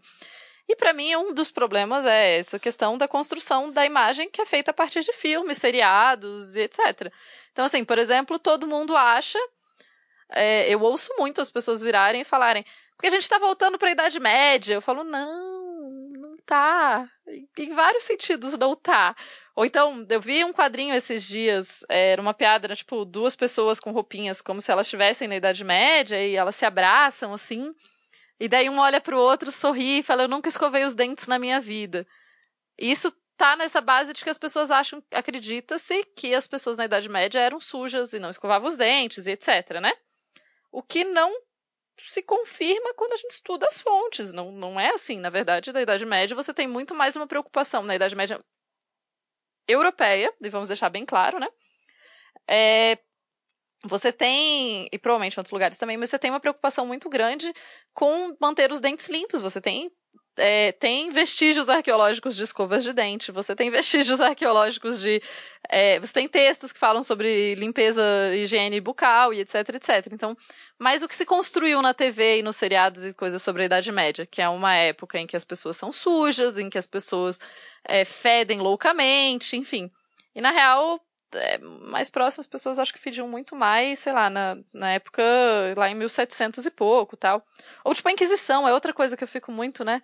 Porque a gente tá voltando para a Idade Média, quando a Inquisição queimou milhares de pessoas. Eu falo, não, a, a Inquisição fica muito pior na Idade Moderna, gente. É, a, a, Idade Média tem outras questões, assim, até porque é um período de mil anos, né? E, tipo, no mundo todo. Então, não, não, não é exatamente uma coisa que dá para generalizar. Mas é isso, eu acho que é, é muito uma bandeira, assim, desde que eu estava no começo da graduação, eu falava muito isso. Eu acho que falta a gente é, trazer filmes que tenham uma visão historiográfica mais legal, assim, mais bem feita, que tenham, né, cineastas contratem historiadores para os seus filmes. é, Porque... Nesse que você estava falando da, da Inquisição, tem um podcast, o, lá um episódio do Salve Melhor Juízo, que eles uhum. falam disso aí, de como, era, de como a gente tem uma visão errada também de como era o julgamento, né, a justiça e Sim. tal na, na Inquisição, né que não, não, é bem, não é bem o que o pessoal acha que era, não. É, por favor, né, pessoas. É, tem até tem um podcast de história também que tá falando, falou, fez um episódio inteiro agora só sobre é, justamente sobre isso, sobre como é, essas coisas que se interpreta errado na na Idade Média, assim, né? Justamente uma, a Beatriz Santos, que é lá do Ponto G, ela falou esses dias que um dos motivos, ela mandou no Twitter, né? Por que, que os medievalistas é, ficam dizendo que a Idade Média não é a Idade das Trevas. É, porque acabou de sair, sair, um livro sobre mulheres intelectuais da Idade Média. Enfim, tem muito conhecimento que foi produzido na Idade Média, mas a gente tem tudo isso. E daí o Leitura Obriga História fez um episódio só sobre isso, sobre como a, o que, que, são essas loucuras que as pessoas acham sobre a Idade Média que não fazem nenhum sentido quando você pensa na Idade Média de verdade, quando você volta nas fontes, que é né, os documentos, objetos e etc. Imagens e desenhos e tudo mais da época. Mas é uma briga, né, gente? O fim das contas é que é, tudo isso são tensões da sociedade, porque todo mundo está tentando passar a visão que você acredita ser a mais correta para construir a sociedade que você acredita ser a ideal. Então, quando é, se fazem filmes, etc., a gente está tentando passar essa visão do que a gente acredita ser o mais correto. Tanto é que nos filmes da Idade Média você não tem nenhuma mulher acadêmica, né? Ou então, assim, sei lá, os filmes sobre o Egito, quantas vezes vocês viram em filmes sobre o Egito é, mulheres especializadas em é, como escribas? Não tem, né? Assim, mas a gente tem vestígios arqueológicos claros, que foram descobertos há pouco tempo, que as mulheres estavam envolvidas na produção de papiros e com a parte de, escrita. Então, assim, é, o passado ele é muito mais bagunçado do que a gente acha que ele é. E, em geral, quando ele não te responde, é o que tá. É, é aí que você encontra. Tem até um historiador, o Robert Darton, ele escreveu um livro chamado O Grande Massacre dos Gatos. E, e outras histórias, eu acho que é esse o nome. O Grande Massacre dos Gatos. É, é um excelente livro, é um livro de história. E ele parte, é, na introdução do livro, ele fala justamente sobre isso, que quando para o historiador é quando você justamente encontra uma coisa esquisita num texto, uma coisa que aparentemente não faz sentido com o resto, aí que está uma, um, uma, uma coisa interessante para se pesquisar, porque o passado não faz sentido com o sentido que você acha que ele devia fazer. fez, não sei se deu para entender isso, mas assim, a, quando você, quando as suas explicações estão muito simples e muito corretas e muito lineares, você provavelmente está fazendo a coisa estranha, está fazendo mal. É a mesma coisa que pessoas que trabalham em laboratório, eu sei porque eu conheço pessoas que trabalham em laboratório, quando você faz um experimento e ele dá todos os resultados muito perfeitos, você tem que reavaliar seu método, porque você não tem essa de absolutamente todos os resultados saírem perfeitos, porque a vida não, né, não, não uhum. saem todos os resultados perfeitos. Então, é isso, assim, eu acho que é, na minha opinião, é meio que eu brinco muito sobre isso com a Bárbara lá da Gosto Garagem. Tudo isso vem de um problema fundamental de que é a falta de filosofia nas escolas. E daí todos esses outros problemas são uma grande cadeia gerada por isso. Não, filosofia não serve pra nada, não. É, eu, uma coisa que eu queria, que eu queria voltar aqui no assunto, hum. que você falou que você, que você é, gosta, tipo, é, tem mais afinidade, gosta tal de, de trabalhar com microhistória. Que seria. Aí eu tô vivendo aqui uma visão de leigo mesmo, de, tipo assim, quem, tá, quem não entende, que é, tipo, pelo que você falou, é você pegar uma, uma coisa é, específica, né? Estudar uma coisa bem pontual e tentar generalizar isso e, e de, de baixo para cima, como fosse assim, né? Mas assim, é. só, só, só para hum. colocar o problema que eu, que eu, que eu tô Sim. querendo. que, por exemplo, isso, isso não abre um espaço para alguém, por exemplo, pegar, sei lá, no aqui na, né, na escravidão no Brasil, pegar um, um caso, sei lá, de algum sei lá, dono de escravos e de alguma forma investigar o que, o que o, aquele cara lá e falar, não, o cara tratava muito bem seus escravos e tinha uma relação muito boa com eles, então a escravidão não. Aí tentar generalizar de contar uma história de que a escravidão não era tão ruim assim, que tinha um respeito entre os senhores e tal, pegando uma coisa micro sem considerar o macro, assim, nesse sentido. Então, é, eu acho que daí que é uma questão. É, a microhistória não busca, a partir do pequeno, generalizar para o grande. O que a hum. microhistória busca fazer é mostrar que existem muitas outras muitos exemplos pequenos que não necessariamente concordam com o grande, mas não nega o grande. Entende? É, o exemplo. Eu vou usar um exemplo de um livro que. Esse é muito agradável de ler, eu recomendo. Chama O Queijo e os Vermes, do Ginsburg. É, historiador xodó de uma galera na história. É, e o que, que o Ginsburg faz? O que, que ele está analisando? Ele pega um processo da Inquisição de um moleiro e ele vai fundo nesse processo. E o que, que quais são as uh, a grande análise do livro dele? É mostrar que durante a Idade Média, ou na verdade não, durante a Idade Moderna, durante o período, né, durante a Idade Moderna, quando esse moleiro está sendo investigado, você tem uma complexidade na sociedade muito maior do que simplesmente só quem aprendia a ler era rico, porque esse moleiro sabia ler e ele não era rico é muito maior do que simplesmente ah, é, todo mundo que era pego pela Inquisição morria do jeito tal. Não, você tem esse caso, e daí várias outras pessoas vão estudar outros casos, mostrando que é mais variado. Então, para mim, a microhistória funciona muito mais para dar nuances do que para. Ela não explica o todo. De jeito uhum. nenhum ela explica o todo. Ela só mostra, por exemplo, nos, no, no que você falou da questão do escravo, né? O uhum. fato de você ter tido um senhor de engenho que foi é, gentil só mostra que o fenômeno é mais complexo do que simplesmente absolutamente todo senhor de engenho era um canalha. Né? Assim, não estou defendendo. É só para deixar claro que tá eu não estou tá defendendo nada. É, estou só dizendo que, assim, quando você tem o fenômeno da escravidão atlântica, que é o fenômeno da escravidão que o Brasil se insere, ele não tem nada a ver com outros períodos de escravidão, que é uma coisa que as pessoas que são charlatões o que usam muito para dizer, né? Ah, porque escravidão existiu em muitos povos, tá? Existiu a, a escravidão ou você tomar o trabalho de outra pessoa, tal, realmente existiu em muitos povos. O fenômeno da escravidão atlântica, que é o fenômeno que o Brasil está inserido, ele é único.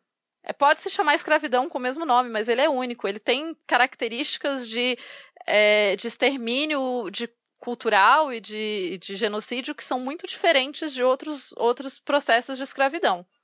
Dito isso, é possível que nesse meio todo tenham tido senhores de escravos que libertaram seus escravos ou que, é, enfim, é possível. Tanto é que a gente tem é, por exemplo, não sei se vocês sabem que tem um relato, existe só um relato de escravo, de pessoa que foi escravizada no Brasil. O relato da pessoa, né? Por quê? Esse foi um homem que foi capturado, foi, é, foi escravizado, é, não lembro em qual país, mas ele era muçulmano e ele sabia ler. E ele é trazido para o Brasil como escravo, eu não sei exatamente como ele acaba parando nos Estados Unidos, ele consegue a alforria dele, e daí ele escreve um livro de memórias sobre essa, esse período todo, que, né, sobre a escravidão no Brasil e sobre o, essa experiência terrível que ele passou.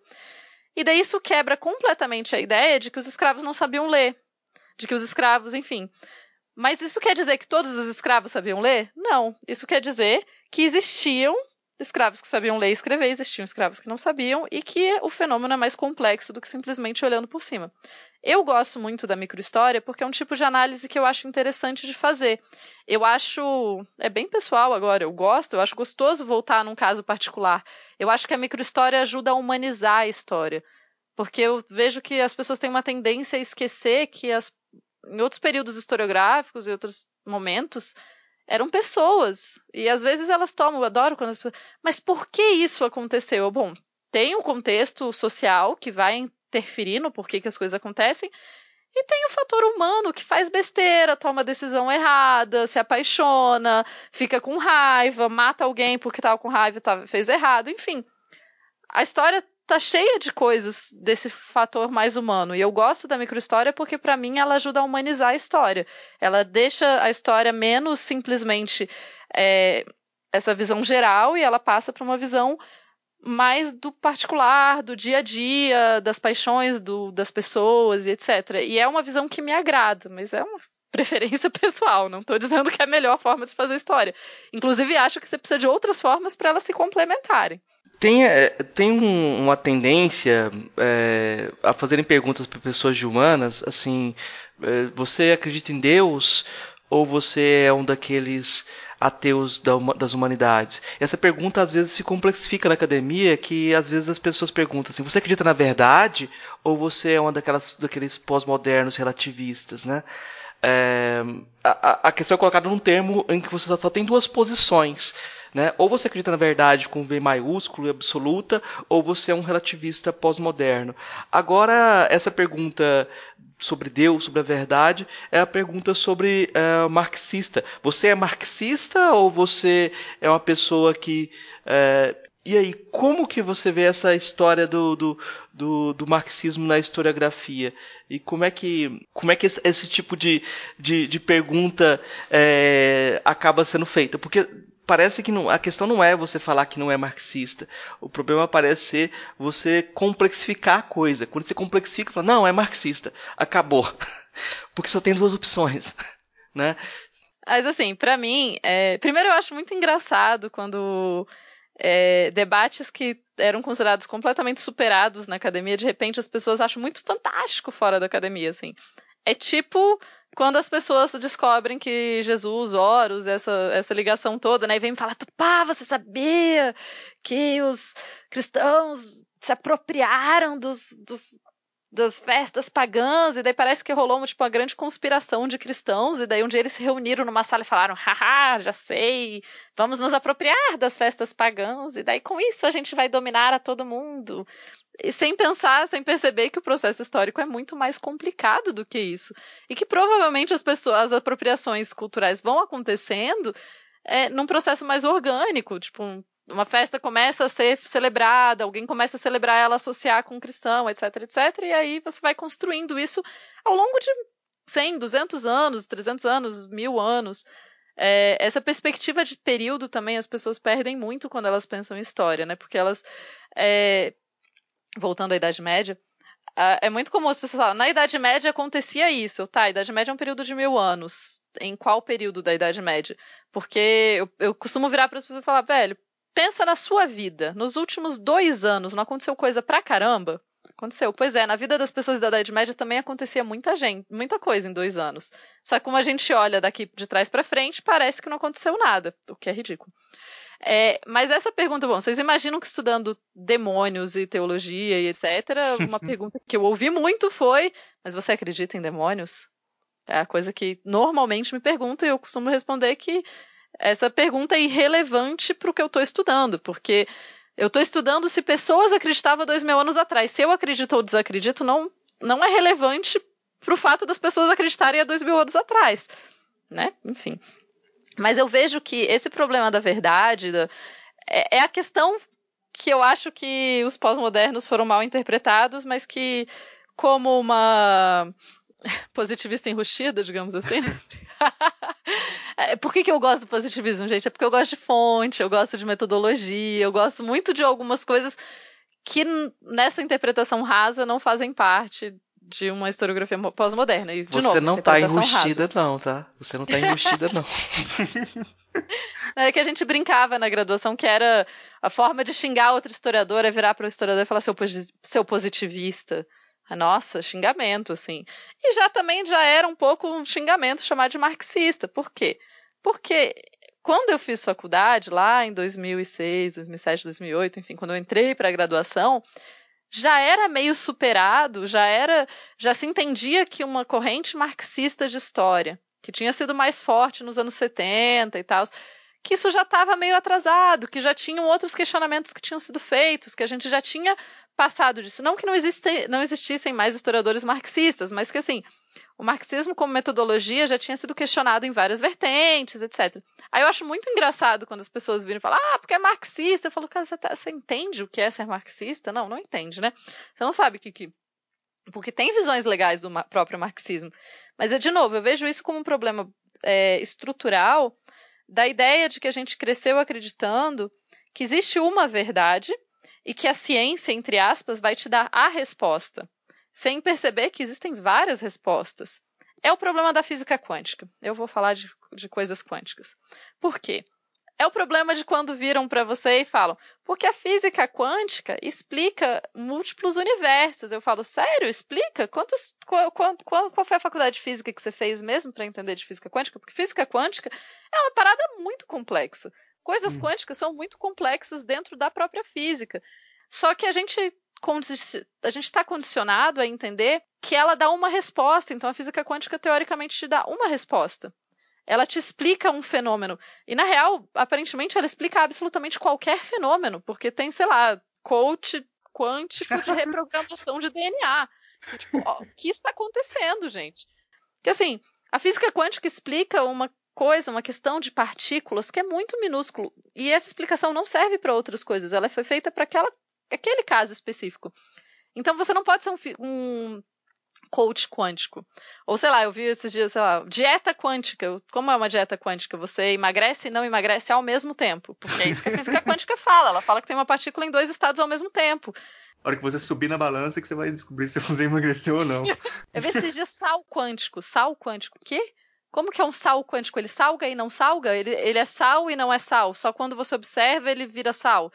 Ou seja, não faz sentido. Só que a gente está tão condicionado a entender o mundo a partir da, da, dessa ideia de que existe uma verdade e as coisas complexas são péssimas, que a gente não consegue, né? Eu coloco a gente, pessoas em geral.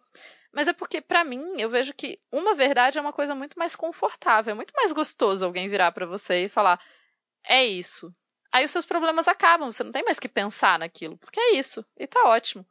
E a gente não percebe que, pô, existem verdades complementares. Basicamente, sei lá, existe o fenômeno da gravidade e existe o fato de que seres humanos precisam beber água para viver, porque, né, senão você morre desidratado. E as duas são verdades, as duas agem sobre o seu corpo como ser humano e ainda assim as duas as duas estão corretas. não existe uma única verdade universal. E aqui é um perigo, né? Porque para as pessoas que acreditam, por exemplo, para quem é religioso e acredita em Deus, é, Deus é a verdade universal e ele traz a resposta para tudo. Mas assim, eu não vejo como, ou pelo menos não só eu não vejo, né? Vários, a boa a grande maioria dos teólogos também não vê como se absolutamente qualquer coisa que você pergunte a resposta é Deus. Sei lá, né? Tipo, é, por que a maçã caiu do céu? Por que, que a maçã cai quando ela, né, cai para baixo, tal? Deus. Não, Deus permite que existam explicações para as coisas. Você pode acreditar que tem a mão dele regendo tudo, mas ainda assim, enfim.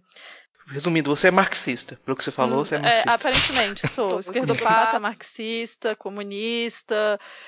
é, sei lá, socialista e comunista ao mesmo tempo, que é uma coisa que não faz sentido, mas já, né, já fomos acusados de ser absolutamente as duas coisas. É, é de novo a simplificação. E é a questão do inimigo comum, né? Porque é muito agradável, e tem várias pesquisas que mostram que seres humanos são seres sociáveis. A gente quer viver em sociedade, a gente quer ter amiguinhos. E daí você acaba ignorando. É, você acaba ignorando evidências é, quando você. para se incorporar num grupo e para fazer parte de um grupo. o que é muito louco, mas é, é o que a maior parte das pesquisas de comportamento humano mostra. Então, que simplesmente confrontar as pessoas com evidência não funciona para convencer elas.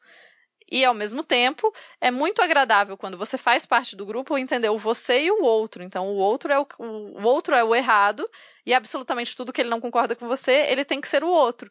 Que é uma visão dualista que não não combina com a realidade. Eu acho muito louco isso, né? Porque tipo, a realidade, como todo mundo já deveria ter percebido, ela não é branca e preta. Ela não tem só duas respostas. Mas as pessoas insistem em achar que tem só duas respostas. É tipo. Sei lá, tipo, as pessoas acreditam que as pessoas são ou hétero, ou heterossexuais ou homossexuais. E sem entender que não, que são espectros, gente. Uhum. Tem várias coisas nesse espectro. E as coisas são espectros. É, você está falando, você tá falando então que as universidades brasileiras não estão dominadas pelos marxistas e no, nem no Reino Unido e nem nos Estados Unidos não estão ah, dominadas? Não, não estão. Por sinal, os marxistas já eram considerados bem ultrapassados na época que eu fiz história, viu, gente? Justamente por quê? Porque, por exemplo, a microhistória era uma, uma, uma corrente historiográfica, voltando para o começo, né? que era muito mais respeitada. De novo, né, como historiografia, como que é? Correntes historiográficas. É basicamente a forma é, o conjunto de métodos que você se identifica e que você costuma seguir mais. Isso facilita muito porque eu, como, sei lá, se você vai ler um trabalho marxista, existem trabalhos marxistas, as pessoas podem lê-los, é, eu pessoalmente costumo achar meio chato, porque eles são muito ligados na economia, na macroestrutura e na economia, e tem muitos números, e eu acho meio cansativo. Mas é uma, uma análise tão válida quanto né, você avaliar a a história por esse todo, tão válida quanto avaliar a história dessa forma mais, é, mais é, menor e etc. Inclusive, é tanto que as universidades não estão dominadas por marxistas, é tanto que a história não está dominada por marxistas, porque eu tenho. Primeiro que eu conheço um monte de historiador monarquista, é uma coisa, a gente vira tudo do monarquista ah, é? depois que faz história. Depois. Sim, será, né? Um amigo meu que também segue, corrobora das minhas ideias, ele definiu bem que ele falou, tipo, a gente, no momento. Eh, por sinal, eu tenho parar, eu parei de falar que eu sou monarquista porque pega muito ah. mal nesse momento, né? Porque, ó oh, meu Deus, olha esses representantes da monarquia. Mas, Não, mas além eu, disso. Eu, eu, eu, costumo, quando alguém fala de monarquia, eu costumo falar assim, que eu só, eu só eu só entro na brincadeira se for, tipo, o representante do Brasil for, tipo, sei lá, o cacique Raoni, alguma coisa assim. Mas se fosse essa turma aí, eu não quero, não. Não, e assim, mas é, uma coisa que as pessoas esquecem é que, embora a gente tenha vivido por um grande tempo com a ideia de direito divino dos reis e a ah, monarquia e tal, as monarquias, elas não são entidades em que, tipo, tem o rei, ele manda em absolutamente todo mundo e não existe forma de tirá-lo. Gente, qualquer análise de 50 anos de qualquer sociedade com reis Tá, os últimos 50 anos não, mas tá, vamos colocar. Qualquer análise de 200, 300 anos de uma sociedade com reis, você vê que muda muito o rei. O rei é assassinado, o rei morre de forma inesperada, é, o rei é substituído, o rei escorrega da escada e bate a cabeça. Acontece essas coisas, sabe? Então, assim, monarquias são muito menos. É, a ideia toda de uma monarquia é muito mais a ideia que é um poder também baseado a população está dando o direito para aquela pessoa de governar, e não simplesmente aquela pessoa tem um direito mágico e transcendental de governar as pessoas. Então as pessoas não entendem profundamente monarquia. E, e, na monarquia você tem a vantagem também de transformar a coluna de fofoca em coluna política, né? Você pode fazer a fofoca ah. sobre os reis e virar coluna política. Eu acho que é um sistema altamente defensável hoje em dia. É, na real, não, eu acho assim, eu, eu, costumo dizer que monarquia seria ótimo em alguma instância, por exemplo, eu não estou dizendo que monarquia é, é, o sistema perfeito, porque não é, gente, não é. Por sinal, ainda não existe um sistema perfeito. A gente já tem uma família no poder, então tá ótimo. A gente, então, né, a gente, mas assim, pensando na família real, que, oh meu Deus, que vergonha da família real brasileira. Mas pensando na família real brasileira, a gente já paga impostos para eles, né? Então eles podiam fazer algo em troca desses impostos e gerar fofocas. É, mas gozando, tipo, sei lá, essa, essa necessidade personalista que, em geral, a média do povo brasileiro tem, você precisa de uma grande figura messiânica que vai te salvar. Então, a gente vê isso no Lula, a gente vê isso no Bolsonaro, a mesma angústia de uma figura messiânica que te salve. Ela, essa figura messiânica que vai te salvar não existe. Mas, enfim. Se a gente tem um rei, essa energia de figura messiânica, ou uma rainha, né, podia ser focado no monarca e daí a gente podia ter mais tempo para escolher representantes que não precisassem ser essas figuras messiânicas, que fossem, né, governassem efetivamente. Mas enfim. A... Melhor ver o filme do Pelé. Né? Depois que o Pelé morrer. Né, a minha, a minha visão monarquista, ou como diz o meu amigo, nós somos necromonarquistas, a gente defende a volta de Dom Pedro II. monarquia póstuma. É, mas assim, no, quando você pensa no, sei lá, pensando só nos meus professores na história. Eu tenho professor, eu tive professores de direita, inclusive eu tinha um professor que ele falava uma coisa que eu achava muito interessante. Ele, fala, ele virava em sala e falava, gente, eu fico muito ofendido quando vocês falam mal da elite, porque assim, eu não sei se vocês repararam, mas vocês são a elite intelectual do país. Então, uhum. assim, vocês estão falando mal de si mesmos. Ponto número um. Isso também não era uma época que a universidade. É tipo, nós estamos ruim de elite. Oh. Isso não é então, uma assim... elite intelectual. Mas é, ele falava, e além disso, eu ganho tanto é, que me coloca dentro da parcela tanto X da população, logo, de novo, eu sou elite. Ou seja, eu sou a elite que vocês estão criticando. É, boa pessoa, parte das pessoas que estavam criticando também era elite. Não que as, as elites não devam se criticar, devem. Mas uhum. assim, só para demonstrar que eu tive professores, eu tive professores, na verdade, uma parcela considerável dos meus professores era de direita. É, durante a minha graduação, eu é, eu vi mais de uma greve em que os professores da história não participaram, porque eles estavam tipo, é, historicamente isso não está funcionando, a gente está fazendo outra coisa.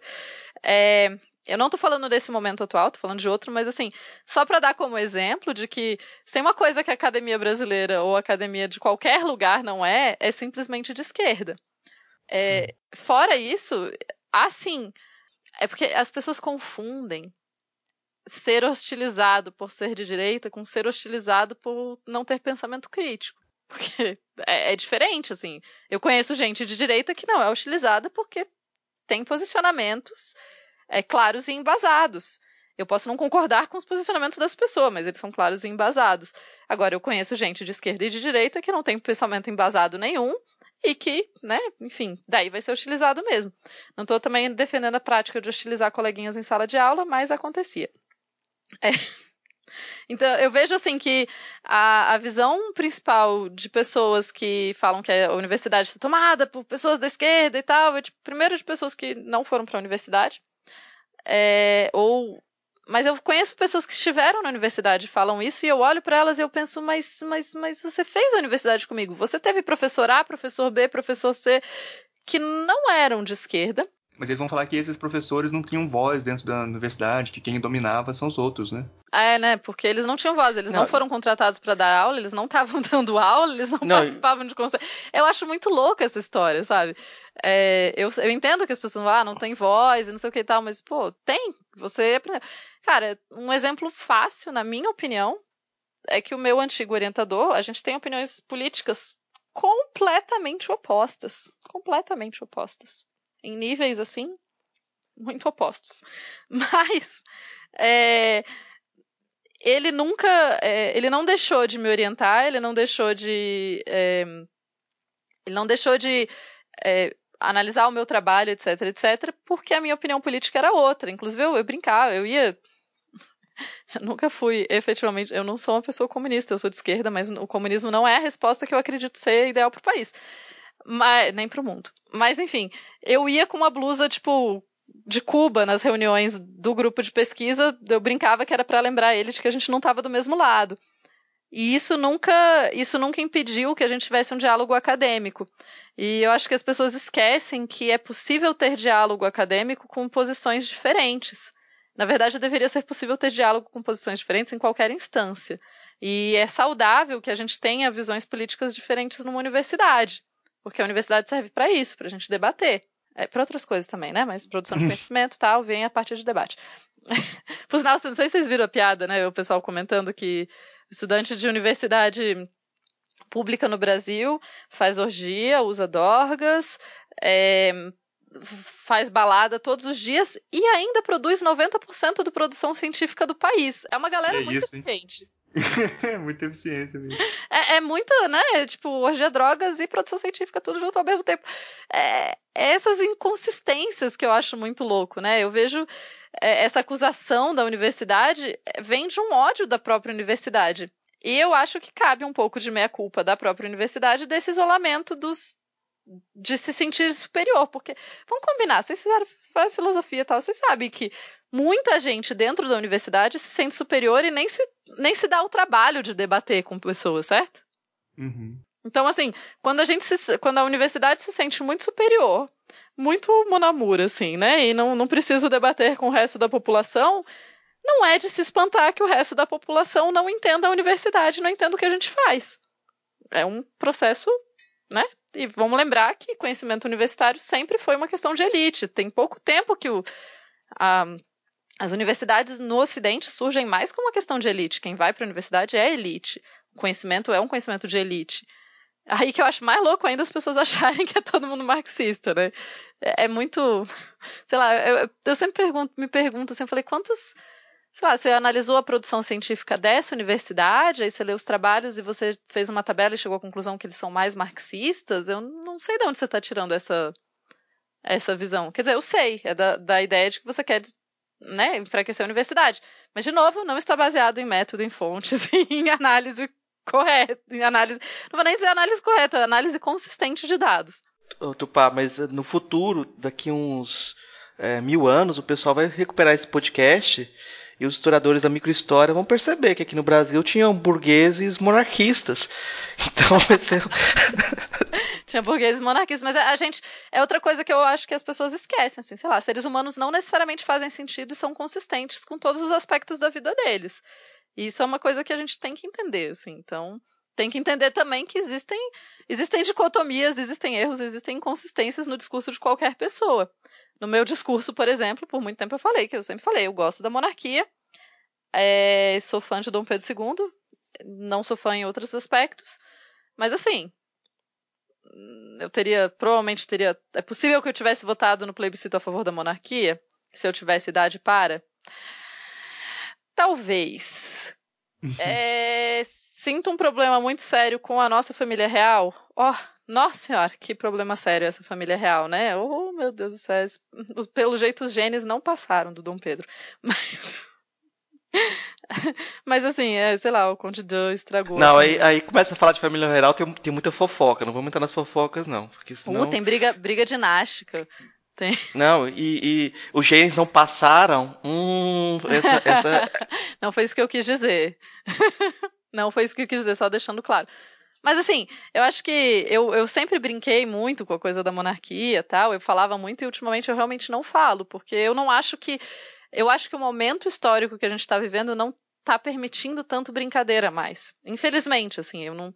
O sarcasmo, esse tipo de coisa se perde muito nesse momento que a gente está vivendo. Então, é, não dá para defender a monarquia nesse, nesse atual momento do Brasil, não dá para defender a monarquia.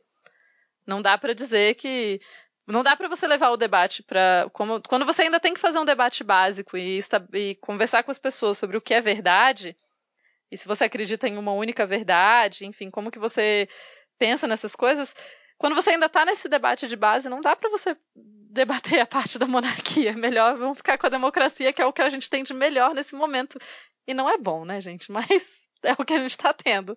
Tem uma coisa importante no que você está falando agora, porque um ponto de vista irônico parece ter sido o ponto de vista dos narradores é, geral em certo momento de contracultura. Ser irônico é ser engraçado e nenhum compromisso com construção democrática em nenhum sentido.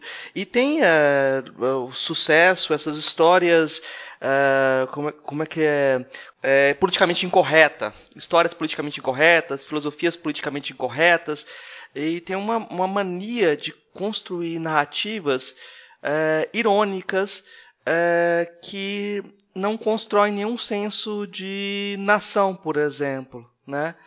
é, até que ponto que gente, esse ponto de vista também ele tem que ser combatido também na, na, nesse, não só nesse momento, mas nessa ideia de o que, que a gente pode construir com esses pontos de vista. É, é louco, né? Porque a ironia, eu sou, eu gosto muito de, de ironia, eu gosto de sarcasmo, eu aprecio esse tipo de humor, mas ao mesmo tempo eu vejo, assim, quando você fala, ah, vou fazer uma história, politica, uma história politicamente correta, odeio isso, mas enfim. É, quando você a ideia original de você mostrar que a história não é tão arrumada, a ideia original de mostrar que aquela figura heróica que foi construída, aquele ideal do século XIX, nisso os positivistas estavam errados, mas construir aquele ideal de esse grande salvador, essa pessoa incrível, maravilhosa, perfeita, que tem todas as qualidades e tal. Quando você cria, quando você faz uma história em que você vai falar mais dos podres, do humano, do, das inconsistências dessas figuras, eu sou totalmente a favor. É o, é o que eu acredito como uma forma de aproximar a história das pessoas, usar o humor. Eu acredito em tudo isso. Só que aí a gente volta para aquele problema. Então, assim, uma coisa é você desconstruir mitos. É, até porque, né, mitos são coisas que não existem, né, gente? Vamos deixar as coisas claras, assim, né? Tipo, um ser mitológico é tipo um ser que não existe na realidade, né? Então, tudo bem. É, a partir desse, desse exercício de semântica, é, cabe dizer que, assim, então, você desconstruir mitos, você falar, ah, então, brinco que eu falo que eu gosto do Dom Pedro II e tal, mas é preciso entender que o Dom Pedro II não é um cara, não é um santo, não é um deus, não é uma pessoa perfeita, não é nem talvez uma pessoa muito agradável. É, então, assim, o herói não é. Eu, eu sou a favor dessa ideia de desconstrução do herói, de entender que, por sinal, ultimamente, né, gente, é difícil ter herói, porque ainda mais homem. Foi uma feminista que atacou, né? Tipo, toda vez que você tenta admirar um homem, aí dá errado. Batia na mulher, fazer. Sempre tem uma, um pequeno detalhe, entre aspas, que não é um detalhe. Mas, de qualquer forma, eu acho que cabe essa reflexão de, tipo, tá, você precisa de um herói? Por que, que a gente precisa de um herói? Ou ah, será que a gente não pode entender é, essas figuras que a gente admira, mas dentro das próprias inconsistências delas? Tá tudo bem. Então a ideia de você fazer uma, uma história um pouco irônica, uma história que, que questione valores, que questione o que já está estabelecido como real, como o correto, como a verdade, isso é legal. Mas aí a gente cai no outro né, no outra coisa, que é você então você questionar, eh, questionar tal e fingir que só existe é, voltando à ideia de Dom, sei lá, Dom Pedro I. Todo mundo fala mal do pobre Dom Pedro I. É, ah, Dom Pedro I era um mulherengo, era um é, devasso, um brincalhão, um molecote, não governava, enfim. Aí tá. Aí você só passa essa perspectiva você está fazendo tão mal quanto as pessoas que só passavam a perspectiva de um grande herói, super legal, que fazia tudo correto. As duas estão indo pelo mesmo caminho. Eu vejo as duas como é, dois lados da mesma questão, assim. Agora, quando você coloca nuance nas coisas, é legal. Agora, se você simplesmente constrói uma nova narrativa, que é o que esses livros de jornalistas várias vezes fazem, eles constroem uma outra narrativa que não se baseia em fontes e não se baseia, eles só é, não se baseia em fontes, parece que não se baseia em fonte nenhuma. Não, a gente volta para aquele ponto de antes de que se baseia em algumas fontes só para comprovar o que, você, o que é o seu ponto de vista. Então, esse para mim é o problema. O problema não é você ser irônico ou ser engraçado ou você questionar. É, questionar coisas que parecem que já estão estabelecidas no mundo. Até porque, né, a gente volta lá no começo de que eu sou super a favor que a gente questione coisas que já estão estabelecidas no mundo.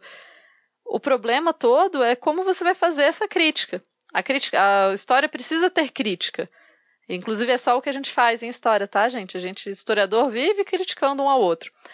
Mas você critica a partir de embasamento. Você critica, olha, quando você. O Dom Pedro, por sinal, voltando ao Dom Pedro I, ele pode ter, inclusive, sido mulherengo e ter lidado bem com a e ter sido um general interessante quando ele volta para Portugal e vai lutar contra o irmão dele. As duas coisas podem conviver. As coisas não precisam, as pessoas não são um aspecto só. E a história também não é um aspecto só. É, ou como aquela Ah, porque os índios nunca preservaram, porque. Não, velho, não é assim. Ou então, de novo, a outra falácia que foi construída a partir dessa ideia de uma história irônica é falar, ah, é porque os, né, já existia escravidão na África, logo o que existiu foi a mesma coisa. Não, isso é uma análise rasa. Você precisa ir a. Tá, quais são os relatos da época? Quais são os. Entende? É muito mais do que simplesmente você criar uma ideia. De novo, né? Não vai dizer que não existia escravidão na África. Existia. A escravidão que existia na África era exatamente o mesmo tipo de escravidão que foi essa escravidão atlântica que foi criada depois desse sistema? Não, não era. Então você tem que entender as duas diferenças. Não, não adianta simplesmente porque é a mesma palavra achar que é a mesma coisa, porque não é. E é essa, esse discurso vazio que me incomoda, assim, esse discurso de quero ser engraçado só por ser engraçado. Não, pô, às vezes quando a gente busca as coisas da história mesmo, elas são engraçadas e interessantes. É o mesmo problema que eu tenho com teoria da conspiração que vem com as histórias, né, tipo os extraterrestres do passado, essas teorias assim, e desconsideram que, pô, na real, se você for olhar a própria história, ela é interessante, ela é fascinante. Você não precisa inventar uma história falsa para ser fascinante. Bom, acho que a gente já é, Topar, se a gente for conversar com ela aqui, a gente vai ficar uma, Mas são uma hora e 45. Aqui, né? é, é muito interessante, acho que a gente pode é, convidar você outras vezes aqui pra gente ter outras conversas, né? Definir outros temas. Chamar. É, bom, mas aqui no final do, dessa parte final do programa, a gente tem uma proposta de fazer sempre as três mesmas perguntas para os convidados, para a gente depois fazer alguma comparação e fazer um compilado e tal, futuramente. É, e essas perguntas, a primeira pergunta que a gente sempre faz para todos é: o que é filosofia? Então, né? Eu. Essas perguntas muito fáceis, assim. é, o que é filosofia? Para mim, a filosofia é a, a estrutura, é a base de estrutura de pensamento de absolutamente todas as outras os outros tipos de conhecimento. Não sei se eu fiquei, foi muito claro isso, mas para mim a filosofia ela é o que estrutura qualquer outro tipo de conhecimento, embora ela seja uma vocês da filosofia se ofendem quando a gente chama filosofia de ciência? Só para saber, assim, não quero ofender ninguém. Não, essa ofensa é quântica. Ah, tá. É a mesma questão da história. Mas, assim, para mim a filosofia é muito essa. É, é uma forma de estruturar o conhecimento e de estruturar o saber. Então, a filosofia, para mim, não tem necessariamente que ser a filosofia da universidade, embora, de novo, né, positivista em, em, algumas, em alguma medida, não sou. É, positivista parece um xingamento, a gente usava realmente como piada na universidade. Mas a, eu vejo como uma forma de padronizar o conhecimento, considerando que a gente vive numa sociedade ocidental em que o saber da universidade é um tipo de saber que é o mais, né, o mais aceito e etc, e que ele a partir daí a gente tem formas de é, fiscalizá-lo entre aspas dentro da universidade para que não saia simplesmente se falando absolutamente qualquer qualquer baboseira. Então, para mim, a filosofia é justamente essa ciência que é a base de todas as outras, que é a, a, o, o pensamento crítico por trás de todas as outras e, ao mesmo tempo, é a, a forma de conhecimento que vai analisar as coisas mais complexas. Por sinal, gente, eu fui fazer introdução à filosofia na faculdade. Na verdade, eu fugi de introdução à filosofia a princípio, justamente porque eu acho muito complexo. Eu acho que todo mundo que se formou em filosofia são pessoas muito incríveis, assim. Eu acho uma parada muito complexa. E daí eu fiz uma matéria de filosofia durante o, o meu mestrado. E assim, eu saía de lá com a cabeça enfim, sempre fritando, assim, né? E o, o, trabalho que eu escrevi no final, porque era uma. A matéria era sobre. Só, só para vocês terem ideia, o, o trabalho que eu escrevi no final as garantias da crença de Tobias em Deus, uma possível aplicação do modelo AC estendido do Plantinga. Ou seja, eu fui estudar Plantinga, que é tipo, oh meu Deus, vamos estudar. Tipo, eu saía com o cérebro fritado todas as aulas. Às vezes eu desconfio que eu nem sei se eu entendi exatamente, mas é o modelo é do modelo Aquino Calvino estendido, que foi desenvolvido pelo Plantinga, que é um outro filósofo. Tudo muito ligado a essa ideia de crença em Deus e a partir de usando a lógica, usando, enfim, a lógica no sentido filosófico da lógica e não no sentido banal da lógica, enfim. É isso, eu acho que filosofia, além de ser a base de muita coisa, é essa parada super complexa que algumas pessoas conseguem estudar e eu acho difícil demais. É, bom. A segunda pergunta é: qual é a filósofa ou filósofo que mais te impressionou daqueles que você conheceu pessoalmente? Pois é, não, eu tava pensando isso, assim, porque eu tenho todo um amor pela Hannah Arendt, né? É, história de amor e ódio, quase, assim. Eu tenho toda uma admiração muito grande pela Hannah Arendt, mas eu não conheci ela pessoalmente. então, então a gente tem outro, um, um, problema nisso aí. Eu confesso que eu não conheci muitos filósofos pessoalmente. É, eu conheci mais historiadores pessoalmente e eu estou aqui revirando a minha memória para achar filósofos que eu tenha conhecido pessoalmente, assim. Ah, eu admiro, por exemplo, mas é um filósofo em formação, serve? Ah, tá bom. Eu ia falar o Cristiano Barba do, do Teologia do Boteco, eu acho ele um bom filósofo em, alguma, em várias instâncias, mas é, eu acho que eu admiro muito. É, eu conheci muitas pessoas que, que faziam filosofia sem ser necessariamente na academia. E eu acho perigoso nesse momento, eu acho foda, porque nesse momento que a gente está vivendo é difícil a gente é, né, eu quero exaltar a academia e eu quero exaltar mulheres e ao mesmo tempo tem todos esses outros questionamentos assim. Mas eu conheci pessoas que é, que eram de outras áreas e respeitavam a filosofia e isso me fez admirá-las. E ao mesmo tempo, é, sei lá, por exemplo, a Márcia Barbosa, que é da física, e ela entende, ela respeita mais a filosofia, isso é legal. É, mas eu, eu admiro muito também a Djanira, porque é, é, uma pessoa que eu já vi é, falar ao vivo e, cara, é, é impressionante, assim, é, é, filosofia sendo feita da forma, com a maior qualidade possível, assim. Por sinal, uma coisa que eu acho muito da, da academia brasileira, assim, eu vejo, a gente tem excelentes acadêmicos no Brasil, então pessoas que estão, sei lá, ouvindo e estão pensando em seguir a carreira acadêmica e estão, obviamente, muito desanimados nesse momento, mas nunca tenham medo de tentar pós-doutorado, doutorado, mestrado fora do Brasil, porque você tem sim qualidade técnica para como qualquer outra pessoa. Claro, né? Sempre tem gente medíocre em qualquer lugar. Em qualquer lugar do mundo, mas assim, não desista antes de tentar uma vaga. Tipo, tenta a vaga.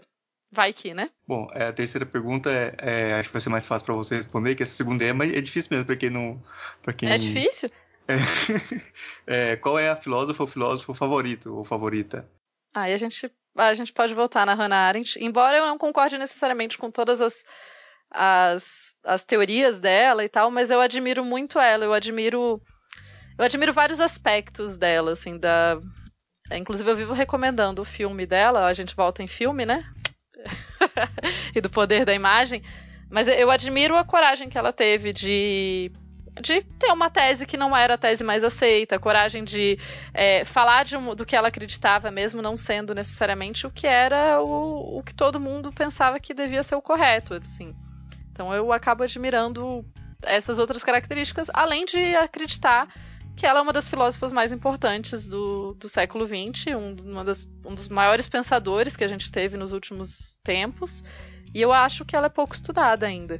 Eu sei que ela é bem famosa, mas assim, eu ainda acho que você pergunta nas escolas, sei lá, ensino médio, assim, a média das pessoas não sabe quem é. E eu acho que. E a média das pessoas sabe quem foi Nietzsche. Então acho que tá faltando aí propaganda é, da Hannah. Eu acho e também da, da Hannah Arendt, eu acho que tem muito também de muita gente que sabe, já ouviu o nome, mas não sabe nada do. Pois é, não, e confunde totalmente a ideia do, da teoria dela do mal, né? Assim, achando Aham. que. Isso não, é não tem. Enfim. Mas eu acho muito. Eu acho fantástico a, a, forma como ela desenvolve a teoria dela do mal e como né, vê o julgamento de um nazista. É, ela entende que tem esse mal que é o você, como uma pessoa comum, você, você se sensibiliza a tal ponto que você nem, nem entende como mal, né, o que você está fazendo, enfim, toda é muito mais complexo que isso. Mas eu acho, eu acho que a Hannah Arendt é uma, ela tá aparecendo mais, mas eu acho que ela é uma filósofa que podia ter mais destaque. E, infelizmente eu não conheço, eu gostaria de conhecer mais filósofos de outros lugares, né, porque a gente ainda está muito eurocêntrico nisso, né? A gente está só, só quase só se conhece coisa da Europa. É difícil, é difícil, mas vamos aos poucos aí. Acho que a gente já pode partir para a parte das indicações. É, você trouxe alguma coisa para indicar para os nossos ouvintes? Então, eu vou indicar um filme. Eu já indiquei, né, mais ou menos, mas eu vou indicar ah. esse filme da. eu vou indicar um filme, olha só que pessoa terrível que eu sou. É, eu vou indicar o filme da Hannah Arendt, porque eu acho um filme muito legal para se assistir. Ele é um filme romanceado? Sim, ele é um filme romanceado, porque todos os filmes são né? Não existem filmes. Todo filme é uma visão. Então, Mas eu acho legal para entender justamente um pouco o processo que ela chega nesse, nessa questão. E eu vou indicar também para as pessoas lerem O Queijo e os Vermes, do Ginsburg. É um livro que se encontra traduzido, que é relativamente acessível, que é gostosinho de ler, conta uma historinha, assim, é mais. É, é mais fácil, digamos assim. Eu acho que o Ginsburg escreve de uma forma muito agradável. Então, eu acho que é uma boa forma de se entender mais como que é feito o conhecimento histórico, assim. Uhum. É, Marcos, você trouxe alguma coisa para indicar? Eu vou indicar o livro Interpretação e Superinterpretação, que é um debate do Humberto Eco com Richard Hort sobre limites da interpretação. É, é, o livro de, sobre historiografia pós-moderna, entre aspas, da A História uh. Repensada, do Kate Jenkins. porque eu sei que a Tupá está em guerra com ele. Não, ah, não tô não, não tô não. o Baldolino, o romance Baldolino do, do Humberto Eco, é uma brincadeira sobre essa questão da reescrita da história também. Ele era um, um mentiroso, o Baldolino é um mentiroso, que as, as, mentiras dele eram muito úteis, então passavam por verdades também, né? Um, vou indicar o romance A Náusea, do Sartre. É, que o personagem principal é um historiador, um crise existencial com a história. Com a história. É, e a invenção da África do Mundimbe. Posso indicar mais um, já que a gente pode indicar pode, vários, pode. assim? Eu achei que eu tinha que indicar só um. Eu vou indicar para as pessoas lerem também Introdução à História, do Mark Bloch, que é o historiador que eu citei. É, eu acho, Introdução à História ou O Ofício do Historiador. É um livro bem costuma ser um livro que a gente lê em introdução, quando a gente entra na faculdade. E ele é bem interessante para ver uma visão de como que é o trabalho do historiador, né? O que, que a gente faz como historiadores. É, ele é fininho também, viu, gente? Então, boa indicação para. A última indicação que eu vou, vou fazer é o livro do Nietzsche sobre a utilidade e a desvantagem da história para a vida que é a segunda consideração tempestiva dele, porque aí a gente vai tentar resgatar os filósofos reis, dos historiadores reis. É, bom, eu vou indicar alguns podcasts, né, porque eu não leio. Ah, tá. Eu vou indicar o Anticast. Eu tenho vários podcasts da, da Tupá aí que você pode procurar, tem uma lista enorme e tal, Tupá participa de muitos, mas eu vou destacar alguns aqui, que é o Anticast 220, que, ela, que eles falaram lá sobre o trabalho da Tupá, lá com os manuscritos do Mar, do, do Mar Morto e os demônios dentro dele. É, e o Anticast 267, a historiografia, que tem a, a Tupá está presente, tem outros historiadores lá também, é, falando sobre historiografia, eu acho que é, é, pode ser complementar a esse que a gente está conversando aqui, né? E o que eu tinha indicado também no meio do programa aí, que eu acho que é interessante também, que é o Salvo Melhor Juízo 11 da Inquisição.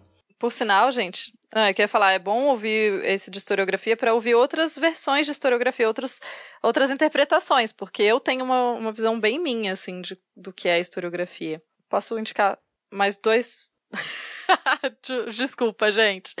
É, eu vou indicar o podcast Passadorama, que é um podcast produzido por historiadores e é muito legal. É uma, uma produção muito bem feita, assim, eu sou muito fã deles. É, foi muito, muito, né? Mas é porque realmente é fantástico.